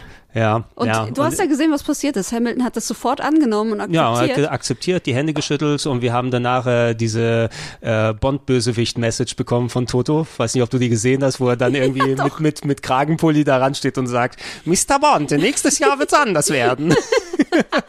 Ey, da müssen wir, ja, wenn wir bei Mercedes sind, müssen wir definitiv auch gleich über Toto Wolf Müssen wir auch gleich. Aber können wir auch gleich machen. All, allgemein Hamilton, aber er hätte es auch verdient gehabt und ich hätte gerade nach dem letzten Drittel der Saison, auch wenn's sowas ist etwas, was mich wieder vom Sport wegtreibt, diese Seriensiegersachen, deshalb auch nach diesen Ja. fünf Jahren Schumacher bei Ferrari, wahrscheinlich ist es ein Punkt gewesen, warum ich einfach auch das Interesse am Sport Klar. verloren habe letzten Endes. Ist ja immer so. Ist ja beim, beim Fußball sind ja auch viele nicht, also nicht, ähm, wie sagt man? We- Weißt du, dass der FC Bayern seit irgendwie acht Jahren Meister geworden ja, ist hintereinander. ja, What ja. the fuck, was genau. soll das? Und deswegen ähm, gibt es ja auch immer mehr, die dem Fußball den Rücken kehren, Mhm. äh, aus verschiedensten Gründen. Aber einer ist wahrscheinlich auch, dass immer nur die Bayern Meister werden. Und das der. ist halt und ich bin Ist- HSV-Fan, also Ja, da, okay, deshalb, da deshalb kann ich halt- dem Fußball nur den Rücken da kehren. gibt's halt nichts zu holen für dich. Da gibt's mir nichts leid. zu holen für mich. Aber ja, und das, das, dieses Phänomen gibt's ja in mehreren Sportarten. Beim American Football waren es jahrelang die scheiß Patriots mit äh, Ja. Tom Brady. Da Ne? hat's mich, da hat's mich gefreut, dass er mit dem Bucks aber gewonnen hat, muss ja, ich sagen. weil das Ne? beweist, was für ein Typ der ist. Mhm. Also, dass es wirklich auch an ihm liegt Mhm. und nicht nur an Bill Belichick und seiner Art, Leute zu trainieren, Ja. sondern dass es wirklich, dass Tom Brady signifikant für die Erfolge verantwortlich ist. Das ist schon krass, Mhm. obwohl ich den nicht mag, den Typen, ähm, der mir so immer so ein bisschen shady vorkommt, ehrlich das, gesagt. äh, Kann ich, kann ich nichts gegen Ähm, sagen. Aber das muss man auch anerkennen. Und das muss man bei all diesen Leuten anerkennen. Das muss man bei Schumacher anerkennen, dass er einfach das Talent und den Biss hatte, das durchzuziehen. Das musst du bei Hamilton anerkennen. Bei all diesen Mannschaften, Menschen, die so äh, Lance Armstrong, Mhm. obwohl man dann nachhinein natürlich auch rausgefunden hat, das war alles Doping. Ähm, das sind Leute oder, oder Mannschaften, Teams, das sind Ausnahmetalente. Talente. Genau, es hat, es hat seine Gründe, warum Ja. diese Person oder diese Teams ganz oben stehen. Genau. Und es wäre ja auch blöd, wenn die dann sagen, ja, im Sinne der Fairness verzichten wir drauf und holen, schl- holen schlechtere Spieler in die Mannschaft. genau. Oder wir machen bewusst nur weniger PS ins Auto und so weiter rein. Es ist, es ist ja nun mal so, du willst ja auch den Erfolg im Sport Ja. haben. Letzten Endes neigen viele ähm, Sportarten immer wieder mal dazu, solche Dynastien zu haben. Genau. Na, ähm, was das aber im Umkehrschluss auch wegen dann weniger attraktiv macht. Deshalb bin ich froh, dass wir jetzt eine Wachablösung hatten. Na, vielleicht ist das wirklich alles im nächsten Jahr durchgemischt. Ähm, für den Hamilton ist es vielleicht in der Richtung gut, wenn er jetzt nicht komplett demoralisiert ist und das nur an diesem Ereignis in der letzten, weil er hat so gekämpft für so viele Sachen Ja, und auch klar. wirklich sich dann so durchgesetzt, selbst als das mit dem Heckflügel gekommen ist und dass der Millimeter zu lang, deshalb nochmal von ganz hinten starten und alles drum und dran. Aber wie gesagt, für ihn kein Problem, weil er einfach im krassen Auto sitzt. Der hat das schon hundertmal Ja. gemacht, von hinten Ich, aufzuholen. ich könnte mir vorstellen, je nachdem, der holt sich ja auch nur Einjahresverträge. Ist ja auch bewusst, der kann es immer wieder neu ähm, dann verhandeln und nochmal so und so viel Millionen. Ich glaube, irgendwo habe ich mal Zahlen fliegen gesehen, dass er so 40 Millionen im Jahr für ein er Fahren wäre, bekommt. würde ich das auch machen, ehrlich Ja, gesagt. ist, abs ist absolut sicher. Äh, meines Erachtens, wenn er jetzt nochmal Weltmeister werden würde im nächsten Jahr oder sowas, könnte die Chance durchaus da sein, dass er zurücktritt. Ne? Dass er Absolut. nicht mit so einem letzten Bild dann rausgeht sondern einmal noch sagt, zack, vielleicht auch nochmal diese, ich meine, es sind immer so gefühlt die imaginäre Rekorde, auch wenn er dann sagt, oh, er, Hamilton hätte mehr Weltmeisterschaften als Schumacher gewonnen. So super wichtig ist es jetzt nicht, dass beide nur, nur sieben haben und er jetzt Ja, noch eine achte oh. dazu holt. Also da, da, daran Shame. wird, daran wird keiner dann sagen, dass Hamilton kein guter Fahrer oder sowas ist. Er ist letzten Endes vielleicht der beste Fahrer aller Zeiten, Ja. der auch äh, natürlich das äh, Glück hatte in der Hinsicht auch das gute Auto dann gestellt zu bekommen und viel, was du auch gesagt hast, auf der Strecke dann äh, Mhm. Vorteile dann rausziehen zu können. Aber wenn er nicht Hamilton wäre, hätte es auch nicht ausnutzen Eben. können. Ganz genau, so ist es halt. Wenn es Bottas gewesen wäre, hätte es nicht so ausgesehen. Punkt. absolut, absolut nicht. Und wie wir es über Rosberg auch schon mal gesagt haben, Rosberg hat genau gewusst, was er macht, dass er dann danach Ja, aufgehört hatte, hat. äh, ganz ehrlich, das war auch genau richtig so. So hätte ich es auch gemacht. Perfekt. Ne? Ich, einmal Weltmeister hätte mir vollkommen gereicht. Es gibt diese Menschen, die diesen Ehrgeiz haben, einen Traum sich erfüllen, dann weiter zum nächsten Traum. Und Hamilton ist halt jemand, der einfach so mit diesem Sport verwachsen ist und so Bock darauf hat, Rekorde zu brechen und einfach zu beweisen, dass er der Beste ist dass er einfach weitermacht und weitermacht und erfolgreich weitermacht. Und deswegen, also die Geschichte mit Long Covid würde jetzt wahrscheinlich sehr, sehr, sehr schwierig für ihn. Ja, je nachdem, wir haben ja alle keine Erfahrungswerte, was das bedeutet. Es gab häufiger in dieser Saison dann eben nochmal die Berichte, wie kaputt er nach dem Rennen Ja, ja. war und auch von ihm Ja, selbst hab ich dann ausgesagt, gesehen, dass er so dass er komplett zusammengesunken war. Und wir wissen ja, wie enorm kräftezehrend einfach so ein Rennen dann sein kann. Ne? Deshalb müssen die auch in Top-Kondition sein dann die Mhm. Das meiste ist- Zeit über. Also, dass er da noch die Leistung in der Form abrufen kann, keine Ahnung, wie das wirklich noch in den nächsten Jahren ausschaut. Ich drücke ihm die Daumen auf eine gewisse Art. Ich würde mir trotzdem wünschen, dass er nicht dann bei der Weltmeister weil er hat schon genug. Hat schon genug. Gib mal jemand anderem jetzt Ja. hier. Äh, So. also, äh, Toto Wolf, sehr interessant. Ähm, Oh, ja. da, da hat Drive to Survive auch dafür gesorgt, dass sich die Leute dahinter, da mal ein bisschen sehen, so die Rennchefs.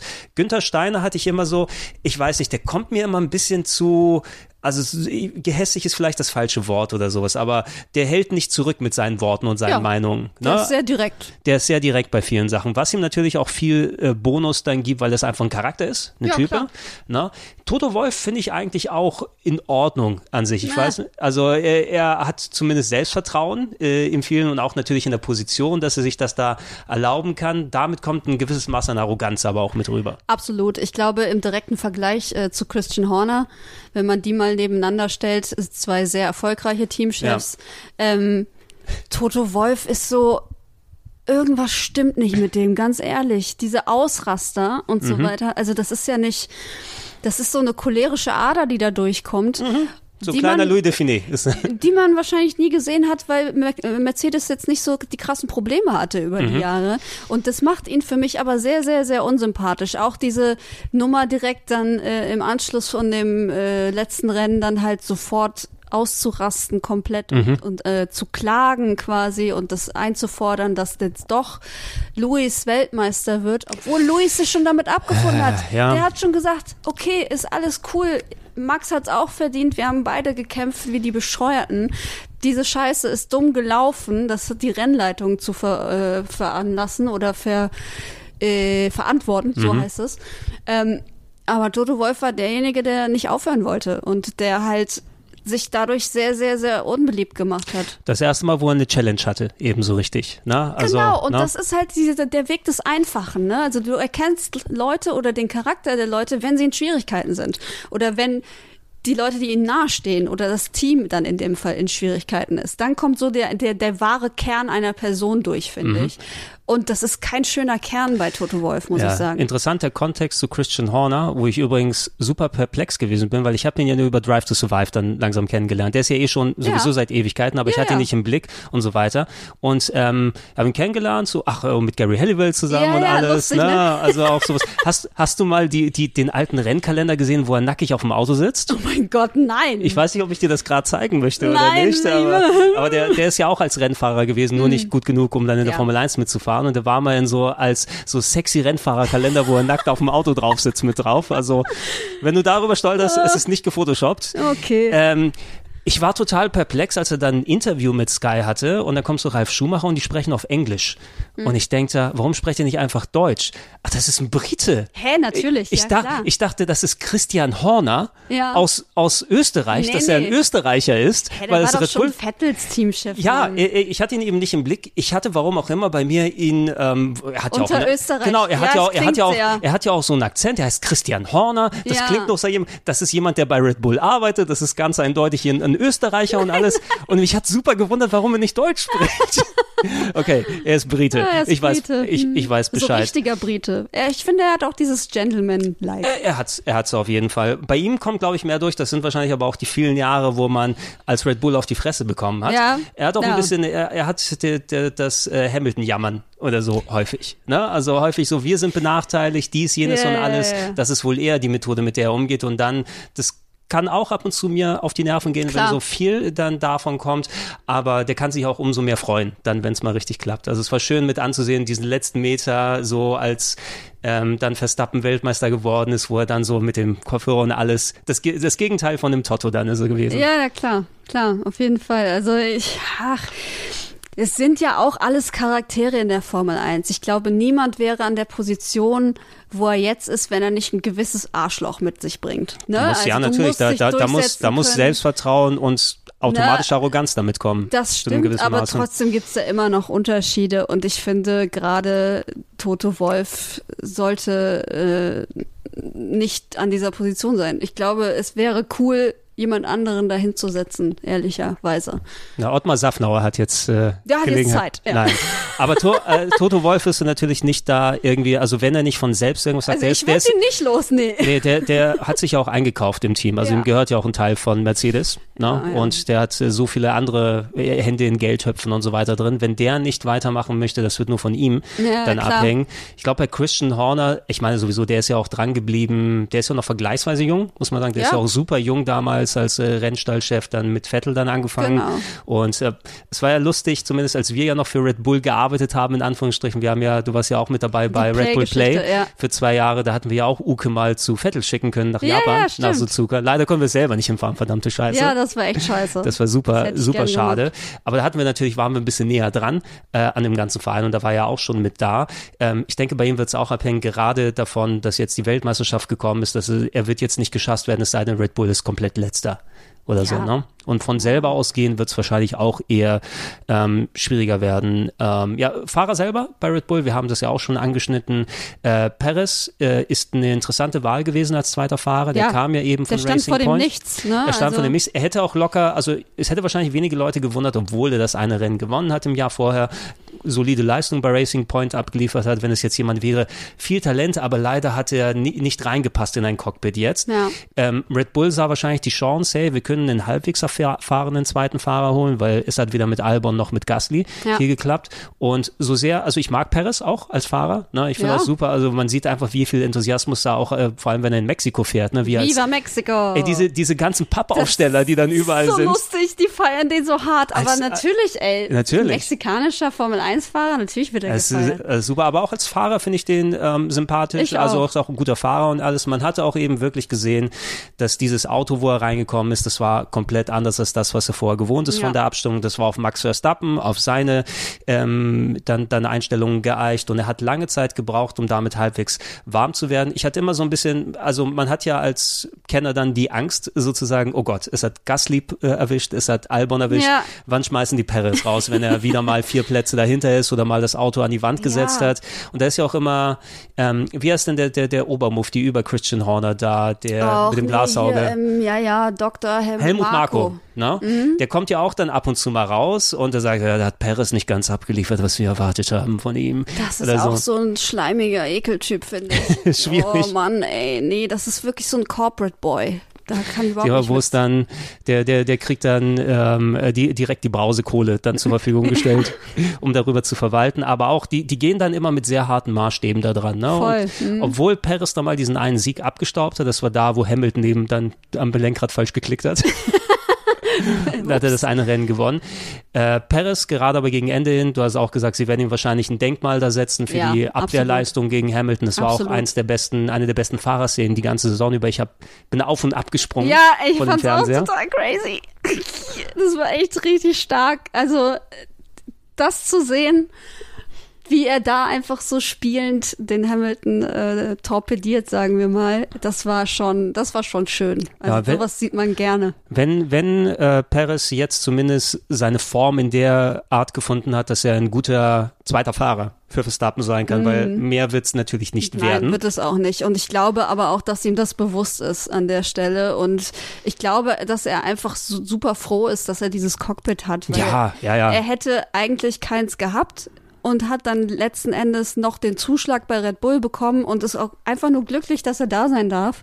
Und ich denke, dass er einer der Fahrer ist, der jetzt nicht unbedingt die Ambition hat, okay, ich muss Weltmeister werden, sondern wenn ich Weltmeister werden kann, dann dann mache ich das natürlich dann finde ich auch. das total cool, aber momentan gegen Max Verstappen kann ich mich nicht durchsetzen und dann, ja, ich glaube, er akzeptiert sein, Na. in Anführungszeichen, Schicksal. Ich glaube, die, die Chance würde über groß äh, oder kurz oder lang äh, einfach sein, wenn du mal einen Unfall von Verstappen hast, der ihn für die Saison raushaut. Was wir bei Ferrari mit, das war glaube ich Schumacher und Schumacher. Massa. Schumacher und Massa, oder?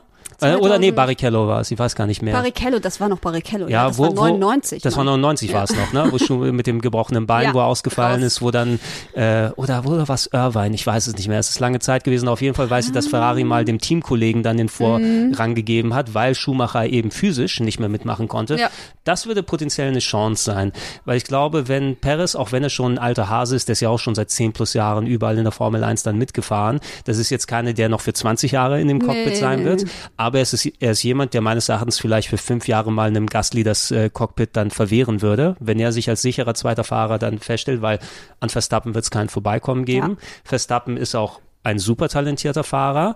Ähm, ich mich das bei dem Vater, ey. Genau. Jos ich, hat nie was gerissen. Ich habe mich, ich habe mich da reingesetzt. Ich habe Jos Verstappen maximal auch als äh, Schumacher-Teamkollege im Kopf. Er hatte ja diesen, der berühmte Rennunfall. Bei Jordan äh, waren äh, Bei die, Jordan ne? waren ja. die. Der, der berühmte Unfall an der Boxengasse, wo dann ich beim Tanken das Auto gebrannt hat. Oh, ja. Mh. Ja, das sind so Sachen, die mir einfallen. Aber auf der Strecke hat Jos Verstappen es nicht gerissen. Nein. Ich habe einen Artikel drüber gelesen, ähm, wie das Heranwachsen mit einem Jos Verstappen als Vater gewesen ist. Der ist ja auch immer noch super überall dabei. Ne? Mhm. Und Jos Verstappen, der, der war so eine richtige Eiskunstlaufmama. Ne? Der, also der, der hat seinen Sohn, auch natürlich, weil Max das gewollt hat, aber ja, von klar, klein von auf. klein auf. Da gibt es ja auch diverse Bilder von ihm, wo Max noch so klein ist und Schumacher trifft und so. Genau, weil, weil der das, den Enthusiasmus auch hatte, Max selber, also dass der Vater aber wusste, okay, jetzt machen wir das, wenn schon, dann richtig und ja. ich bringe dich auf die Rennen, aber auch ich zwing dich zu vielen Sachen. Mhm. Da sind auch so Geschichten gewesen, das eine Mal ist Max nicht gut gefahren oder sowas oder hat nicht das Mindset gehabt, was sein Vater haben wollte. Also ähm, packt er den raus und fährt alleine mit dem Van weg. Ne? Oh. und sowas und lässt ihn da stehen no. und so Sachen, wo, also ich, vielleicht leite ich dir den Artikel mal weiter, wo ja, das nochmal durchgemacht wurde, aber es sind so Geschichten, wo ich sage, oh mein Gott, ne, also, ja. dass er seinen Vater nicht hasst bei sowas irgendwann, sondern äh, da noch äh, immer ihn dran hat oder so eine, so eine große, also das, das kann zu Traumata werden. Ne? Klar, das, natürlich, ja, ja, das ist ja auch, das ist bewiesen, dass sowas zu Traumata führt. Ja. Ähm, es gibt jetzt bald im Kino äh, den Film King Richard. Da geht es mhm. um den Vater von den äh, Williams-Schwestern oh, aus ja. Tennis. Mhm. Ähm, da bin ich auch mal gespannt, was da zum Vorschein kommt. Oder auch bei ähm, Hamilton ist ja auch der Vater äh, Manager gewesen, Mhm. ewig lang oder glaube ich immer noch. Ja. Und da stehen, klar, man, hinter manchen Sportlern stehen einfach sehr ehrgeizige Eltern auch, so wie das bei Sängern nicht anders ist. Britney Spears ist ja auch das beste Beispiel dafür, Oh, wie das dann enden kann. Die Arme, ja. Genau. Oh, Man kann es nie zu 100 Prozent sagen, natürlich. Also es hängt immer auch davon ab, wie die Person, die heranwachsende Person dann mit sowas umgeht Ja. oder ob es dann was Ja. ist, was positiv aufgenommen wird. Aber es gibt so viele Fälle eben, wo das für Traumata gesorgt hat und Angststörungen und wie Ja. auch immer das zusammenhängt. Ähm, und ob jemand so ein Max Verstappen, von ihm kommt häufig dann auch immer noch raus, ja, das war das Heranwachsen, was ich gebraucht habe, um der Rennfahrer zu werden, der ich bin. Joss ist ja auch immer noch dabei. Kannst du dich an seinen, hast du seinen äh, äh, Wutausbruch da mitbekommen, nachdem Max dann bei der Qualifying-Runde eben das so kurz an die Wand gesetzt hat? Ja. Der ist ja auch dann in der Boxengasse so richtig, "Uah!" Ja, das ist nicht gesund. Und ich finde aber auch, ähm, Max selber ist auch so ein ganz komischer Typ. Also in, in den Interviews finde ich ihn immer sehr unsympathisch und sehr unnahbar. Der Schwier- gibt immer so, schwierig. so Larifari-Antworten, finde ich auch. Und der, ich habe immer das Gefühl, er ist nicht zu 100% ehrlich und er hält immer sich zurück Mhm. und sowas. Ich glaube, er ist ein ganz seltsamer Typ und vielleicht kommt das natürlich auch durch diese komische Erziehung. Ey, wer, wer weiß, welche Mentalität ihm da eingebläut Ja, würde ich- über die Jahrzehnte, ne? Von wegen, so musst du dich nach außen geben. Und ich finde, man sieht es eben auch auf der Strecke. Er ist sehr, er ist ein super talentierter Fahrer, ne? Und er kann auch die Leistung abrufen Ja. und das ist wirklich teilweise sehr spaßig, ihm zuzuschauen dabei. Aber er ist jemand, der auch so, also das ist so das typische Klischee, wenn du so, so ein 50er Jahre Drag Race oder sowas hast, ja, wer zuerst ausweicht, ist das Hühnchen oder so. Mhm. Ja. Und er ist da wirklich diese, diese nach mir die Sintflut-Sache, ne? wo, wo so ein Hamilton mit einer Erfahrung nochmal zurücksteckt und sich nicht rausdrängen lässt oder sowas und dann schaut, wo er auf der Strecke das nochmal holen kann. Mhm. Ähm, war über die letzte Saison häufig Situation, wo Max Verstappen bah, vorne rein, ne? Ja. fährt Hamilton hinten drauf und so weiter. Nicht, dass Hamilton das auch äh, nicht ab und zu mal gemacht hat. War es in Ungarn, wo er dann Max abgeschossen hat, Hamilton, wo er dann mit Ich voll glaube, 50, ich bin, ich, 100 G an die Ich glaube, die es war rangefahren ist. Ungarn, aber wie gesagt, das verschwimmt alles. Ähm, Ja, also die- 22 Rennen, Alter, so viel gab's auch noch nie. Genau, die haben gesagt. sich beide nicht viel gegeben, aber auf der Strecke hatte ich häufig das Gefühl, dass Max einfach dann schaut, ja, der andere muss bremsen, egal wo es ist jetzt. Ja, ne? genau. Also er ist natürlich sehr unreif, was das angeht und sehr ungestüm, aber dann gibt es natürlich die Leute, die sagen, er muss raus aus der Formel 1, weil es unverhältnismäßig Mhm. ist und weil er irgendwie einfach nur gefährlich ist auf der Strecke, äh, wo ich absolut nicht zustimmen Glaube ich, würde, weil will ich nicht sagen. Äh, Das gab's immer. Es gab auch hier Montoya haben wir eben schon erwähnt.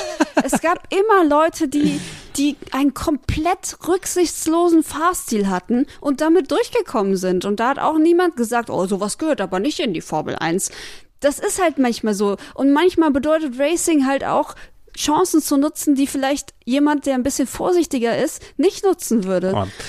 Und wenn die FIA nicht konkret da einen Riegel davor schiebt Ja. und dann auch konkret sagt, also Hamilton, äh, Hamilton, ähm, Verstappen hätte für etliche Sachen dann nochmal Strafen bekommen müssen, die über vielleicht mal fünf Sekunden plus oder eine Durchfahrtsstrafe oder was Ja. auch immer dann aussehen.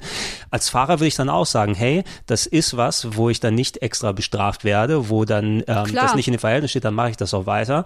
Und äh, bei Verstappen fühlt sich ja auch trotzdem noch so an, der hat ja auch häufiger nochmal gesagt, ich werde hier die ganze Zeit benachteiligt. Sein Mindset Ja. ist ja, ich bin ja der, der immer die Nachteile bekommt und Ja, er ja, sieht selber nicht, dass er Eben, bevorteilt wird bei ist, Zeug. Genau, das ist halt auch nochmal das Ding. Die Regeln äh, sind so löchrig und so bescheuert, dass man die natürlich auch dann versuchen kann zu biegen in die Richtung, wie man sie halt braucht. Und dann im, in, am Ende sagt jeder immer, oh, meine Schuld war es aber nicht, weil hier in den Regeln steht, dass ich das darf. Ja, und jetzt haben die aber gesagt, ich darf das nicht. Das ist unfair. So, und klar, das äh, Diskussionen wird es immer wieder geben, solange die halt keine festen Regeln, dieses, dieses äh, über die Strecke hinausfahren, dann wieder auf die Strecke. Ja. Mal ist es ist erlaubt, mal ist es nicht erlaubt, kommt drauf an, welche Strecke es ist. Was ist das für ein Bullshit? Und auch, auch sowas von wegen, da den Teams die Chance zu geben, gebt den Platz mal zurück oder sowas. Nee, da muss die Rennleitung gleich sagen, Ja. wenn der Platz nicht direkt zurückgegeben wird, gibt es eine Strafe oder irgendwie sowas. ja, nicht egal ob der ausweichen musste oder nicht. Ja. Für mich spielt das keine Rolle. Nee, eindeutig den Platz zurückgeben, wenn ja, du dann da draußen bist. Ich, das, diese Diskussion, dass es die überhaupt gibt, finde ich halt super lächerlich. Ja, der darf dann vorne bleiben, weil er konnte ja nirgendwo anders hin, sonst hätte es einen Unfall geben. Ja klar. ja er klar, er hätte auch bremsen hin. können und dann hinter Ja. ihm fahren und drei Plätze verlieren. Ja, richtig. Also das, das ist halt das Problem so. Und dass diese Regeln so gebogen werden, das muss eigentlich aufhören. Sonst, sonst haben wir ewig Theater nur. Ja, das ist eine Sache, die ich mir eben fürs nächste Jahr wünschen würde. Ich bin, wie gesagt, trotz des ganzen Tohu Wabohus, ich kann mir gut vorstellen, dass viele Leute auch, die jetzt nur noch dazugekommen sind, dass dieses ganze Heckmeck-Team abturnt vom le- Klar. letzten Jahr. Ne? Also es, es muss klarer reglementiert werden, es muss verständlicher formuliert werden, es muss besser durchgegriffen werden. Ähm, ich habe viel Hoffnung auf die Autos.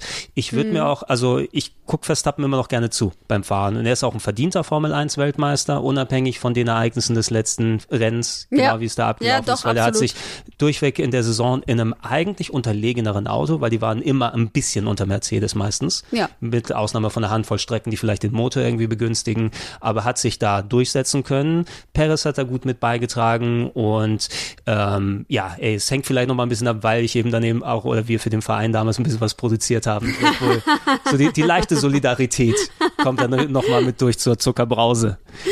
Ähm, Ach, hast, hast du irgendwelche Wünsche und Hoffnungen für die nächste Saison sonst? Ja, tatsächlich. Ähm, vor Jahren, zwei oder drei ist es jetzt her, ich bin nicht ganz sicher, haben ja die Amerikaner übernommen, die Mhm. Formel 1. Und ich glaube, dass das auch natürlich damit zusammenhängt, dass Netflix jetzt Produktionen macht und so weiter. Da wird viel angekurbelt, um den Sport neu zu beleben. Und eigentlich finde ich das auch keine schlechte Sache. Ich glaube aber auch, dass diese Rennleitungsgeschichte, die wir dieses Jahr erlebt haben, wo so viel unklar war an so vielen Strecken und dass so viele Strecken auch in den Kalender aufgenommen wurden, neue und teilweise auch Strecken in Ländern, die ich überhaupt nicht begrüße, ähm, dass das auch äh, schlecht für die Formel 1 ist im Endeffekt. Also Ja. ich würde mir wünschen, dass die Amerikaner das ein bisschen zügeln würden, was sie da machen und sich mehr auf den Sport besinnen, anstatt irgendwie zu gucken, wo kriegen wir das größte Spektakel jetzt daraus. Ja, so, so, ein, so ein Masse statt Klasse bin ich auch absolut dafür. Auch wenn es ganz angenehm war, dass man nicht so lange warten muss zwischen Rennen. Ja. Ne, aber da fühlt sich auch irgendwann beliebiger an. 22 Rennen, das ging bis in den Dezember von März.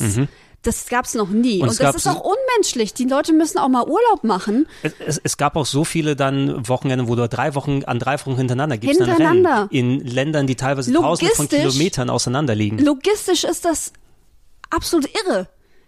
Da gab's doch die ganze Zeit, wenn die, die die drei Stunden, die sie in Spa gefahren wären, hätten sie auch nach Sanford rüberfahren können. Das war doch dieses geile Meme Ja, die ganze stimmt. Zeit, wo man überlegt hatte, verschieben wir das Rennen und machen wir das eine Woche später. Nee, das geht nicht, weil man muss ja auch noch nach Sanford und so. Ey, da waren, das, das sind Probleme, die die sich selber schaffen und die Mhm. es erst gibt, seit die Amis das machen einfach. Und ja, es ist lustig, dass wir Netflix ähm, jetzt so eine Serie äh, produzieren lassen, wo man so ein bisschen das Gefühl hat, hier haben wir ähm, großes Drama und GZSZ und Mhm. wir lernen die Fahrer kennen und so und, und alles ist aber auch so ein bisschen darauf provoziert und dann pieksen die Leute auch Mhm. so und sag mal was Kontroverses und so. Das ist ganz nett und ich finde, das lockt auch wahrscheinlich viele an. Ich habe zum Beispiel mit Schröck drüber gesprochen bei äh, Bada Binge und der meinte auch, er hatte großen Spaß, aber er ist kein Formel-1-Fan und hat sich das trotzdem angeguckt und fand das irre. Der fand das super. So, und ja, das ist cool. Vielleicht kommen dadurch neue Zuschauer. Auf jeden Fall, ne? Aber also, das hat ja nichts mit dem Sport zu tun. Und das Ja. ist halt das Problem, dass der Sport so ein bisschen in den Hintergrund jetzt tritt. ob sie, also als, als Einstiegspunkt finde ich Drive to Survive ist auch auf jeden Fall ein interessanter Punkt, wo man reinkommen kann. Wenn du aber dann hängen bleibst beim Sport, muss es, also wird es nur der Sport auf lange Sicht sein. Ja. Ne? Weil diese Geschichten nicht vorne dran stehen und nicht vorne dran stehen sollten. Ja, ne? das, ist das Ding. Drama. Sollten, aber tun sie ja momentan. Und das ist halt schwierig, finde ich. Also es wird mehr über Befindlichkeiten von Rennstellen und Fahrern und so gesprochen, als über eigentliche Rennen und Gewinne und Autos und so weiter, finde ich. Ja, das wäre was zu wünschen für die nächsten Jahre auf Ja. jeden Fall. Ich bin erstmal, also ich bin nicht so abgeturnt vom Finale, obwohl das alles so kontrovers gewesen ist, dass ich mich nicht auf die neue Saison freue, sondern ich bin gespannt drauf. Ich auch. Insbesondere mit den neuen Autos und was das für das Durchwürfeln bedeutet. Ich würde mir echt wünschen, dass ein Russell richtig gut einsteigen kann da. Das Ja, wäre mal Mann. toll, mal wirklich eine neue cool. Person da vorne dran zu sehen. Vielleicht auch mal eins der Mittelfeldteams, die sich auf einmal als Nummer zwei oder so herausstellen und dann da mitfahren. Oder es wird das New England äh, Patriots Jahr für Mercedes und schon.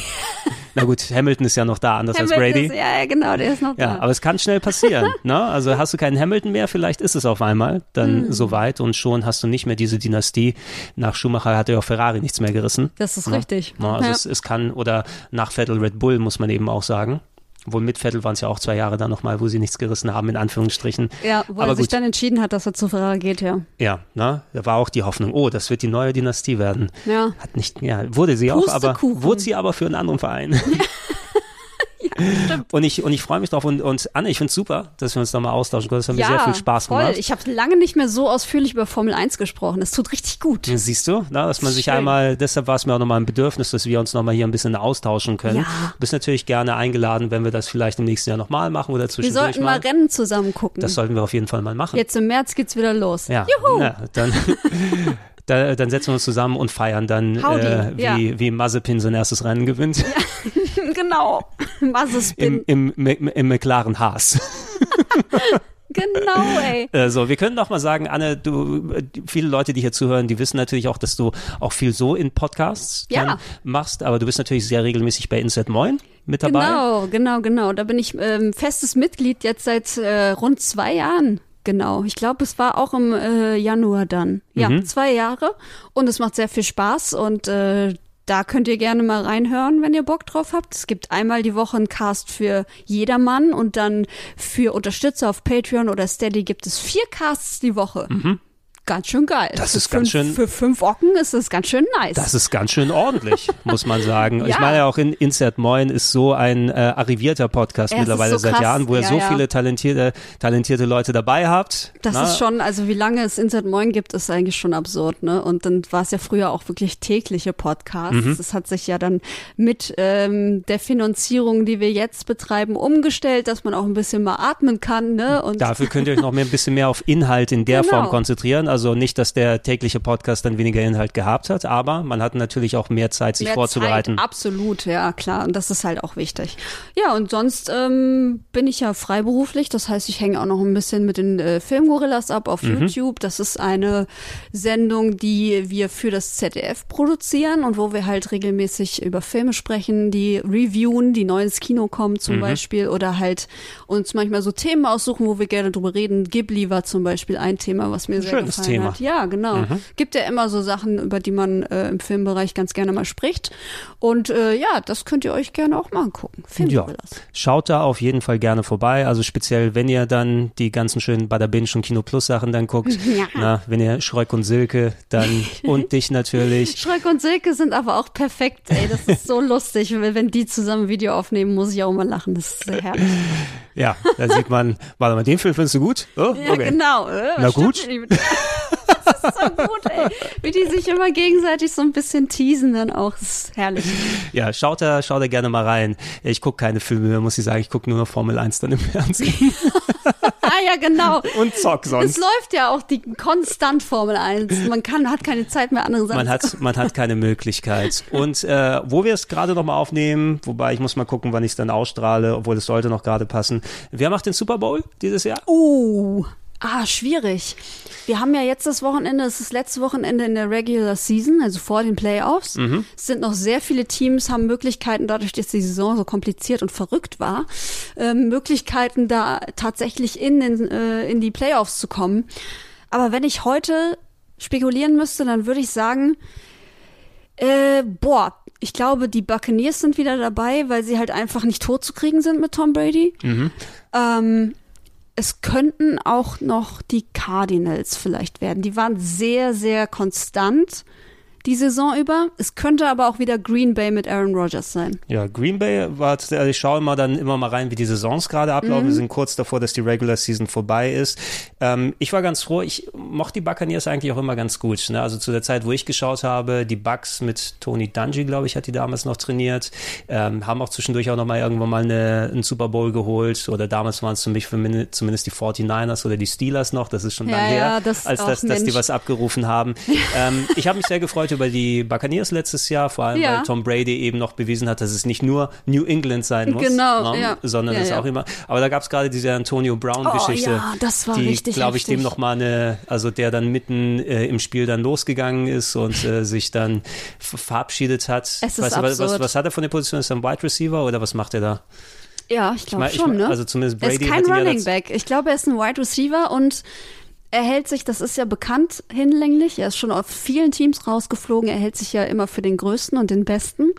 Und er hat halt äh, auch außerhalb des Spielfelds eine Attitüde, die nicht gesund ist und die nicht geil ist und wo man sich auch fragt, ob das vielleicht auch ähm, mit Concussions zu tun hat, weil er teilweise so wirklich bescheuerte Sachen abzieht, wie auch diese äh, Geschichte jetzt. Ich weiß nicht, was vorgefallen ist und ich glaube ehrlich gesagt auch nicht äh, das, was der Coach erzählt. Die Wahrheit liegt wahrscheinlich irgendwo dazwischen. Wie immer. Aber er ist halt gegangen mitten im Spiel, hat sie komplett seine, äh, ähm, ich wollte schon Rüstung sagen, sein, Ja, äh, sein, sein Jersey und alles hat ausgezogen, ist so ist übers dann na, Spielfeld na, nackig gehüpft über Spielfeld, so, also nackig dann, in Anführungsstrichen. Ist dann gegangen ähm, und dann wurde er halt konsequenterweise rausgeschmissen, weil man das natürlich nicht macht. Das ist auch sehr respektlos gegenüber den Teamkameraden Genau, und die Teamkameraden ist das Primäre, wo ich dran denken würde. Ja. Selbst wenn da Geld und äh, allen. Was Prestige und ein alles Arsch dranhängt. halt einfach. Und ja, der ist halt raus jetzt und ich hoffe persönlich, dass er nie wieder irgendwie ähm, ein Team bekommt. Aber das haben wir schon so oft gehofft und er ist immer irgendwie Die, noch. die Cowboys haben immer einen Platz frei. Ich hasse die Cowboys. Ich finde die furchtbar. Ich hasse dieses, dieses, diese Attitüde von wie, oh, wir sind das All-American-Team, jeder liebt uns.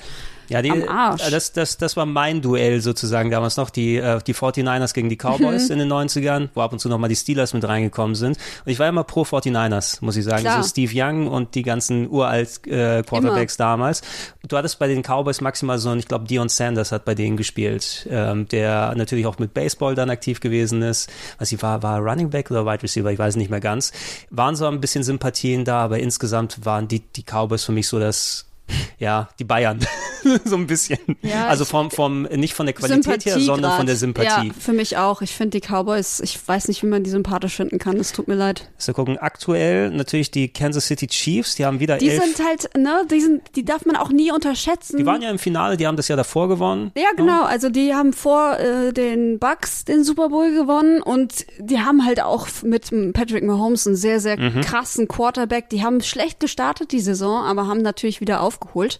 Ähm, die darf man auch nie außer Acht lassen. Aber ich glaube tatsächlich, dass es entweder die Cardinals machen oder ähm, die äh, Green Bay Packers gegen die Bucks. Ja, Packers äh, sind ja auch immer alle paar Jahre mal schwimmen sie nach oben. Ja. Na? Die einzigen, die es nicht packen werden, sind die Jacksonville Jagu Jaguars. 2 zu 14 oder wie viel hat nicht Ja, die. Giants stehen leider, die Giants sind ja mein Team, die stehen leider auch äh, seit Jahren schon traditionell ziemlich beschissen da. Die Mhm. werden noch nicht mal in die Playoffs kommen, aber ich, ich äh, lebe damit. Das ist okay. Ja. Oh, die Patriots sind dieses Jahr wieder ein bisschen besser geworden. Ja. 10 zu 6. Ja, die hatten auch Quarterback-Probleme Ja, tatsächlich. wer hätte das gedacht? Mensch, äh, sie hatten ja Cam Newton sich geholt. Und, Oh, und das hat nicht ähm, geklappt bei Nee, das denen. hat nicht geklappt. Ich glaube, die Chemie war da nicht, äh, hat dann nicht komplett gestimmt. Der ist dann wieder zurück zu den Panthers Mhm. und auch da spielt er ziemlich beschissen. da wurde er jetzt auch wieder gebencht. Also ich glaube, vielleicht ist auch seine Karriere einfach vorbei. Ich weiß es nicht. Da ich, ich- das ist alles so. Ja, ich bin mal gespannt. Ich kann auch nur nach den Standings hier gehen und persönlichen Sympathien. Ich werde wahrscheinlich die Playoffs dann mal versuchen zu verfolgen, so Mhm. gut es geht. Mich wundert es, dass die Browns so vergleichsweise gut abgeschnitten haben. Wann haben die, schon mal sieben? crazy, die ne? haben doch immer fast nur null oder Ja, eins ja, oder zwei die und jetzt ist sieben zu neun jetzt. Die waren richtig schlecht mal, aber da hat sich auch viel getan. Ich glaube, die haben einfach viele. Äh, du kannst ja dann, wenn du so schlecht bist, bisher kriegst ja die Picks, die ne? Picks ne, Ja. bei den Drafts. Und ich glaube, die haben einfach viele kluge Entscheidungen getroffen und deswegen ähm, sind sie jetzt relativ krass am Start. Ja, da gab es einige. Da gibt's dieses Jahr gibt's sowieso absurde Überraschungen. Die Ja. Titans zum Beispiel sind äh, absurd Oh krass ja, in ihrer elf, Division. Elf zu fünf. Ja, das hat auch Okay. niemand kommen sehen. Die so. Cardinals, also. oh, die, die Rams tatsächlich. Die 12 Rams sind 4. auch relativ gut. Die hatten jetzt auch immer mal wieder Einbrüche. Aber auch die Chargers, das zweite LA-Team, sind auch nicht zu verachten. Mhm. Und die waren ja wirklich öfter Grütze in den letzten Jahren. Also da passiert viel. Da passiert einiges. Spannendes. Washington, die Giants und die Jets 4 zu 12.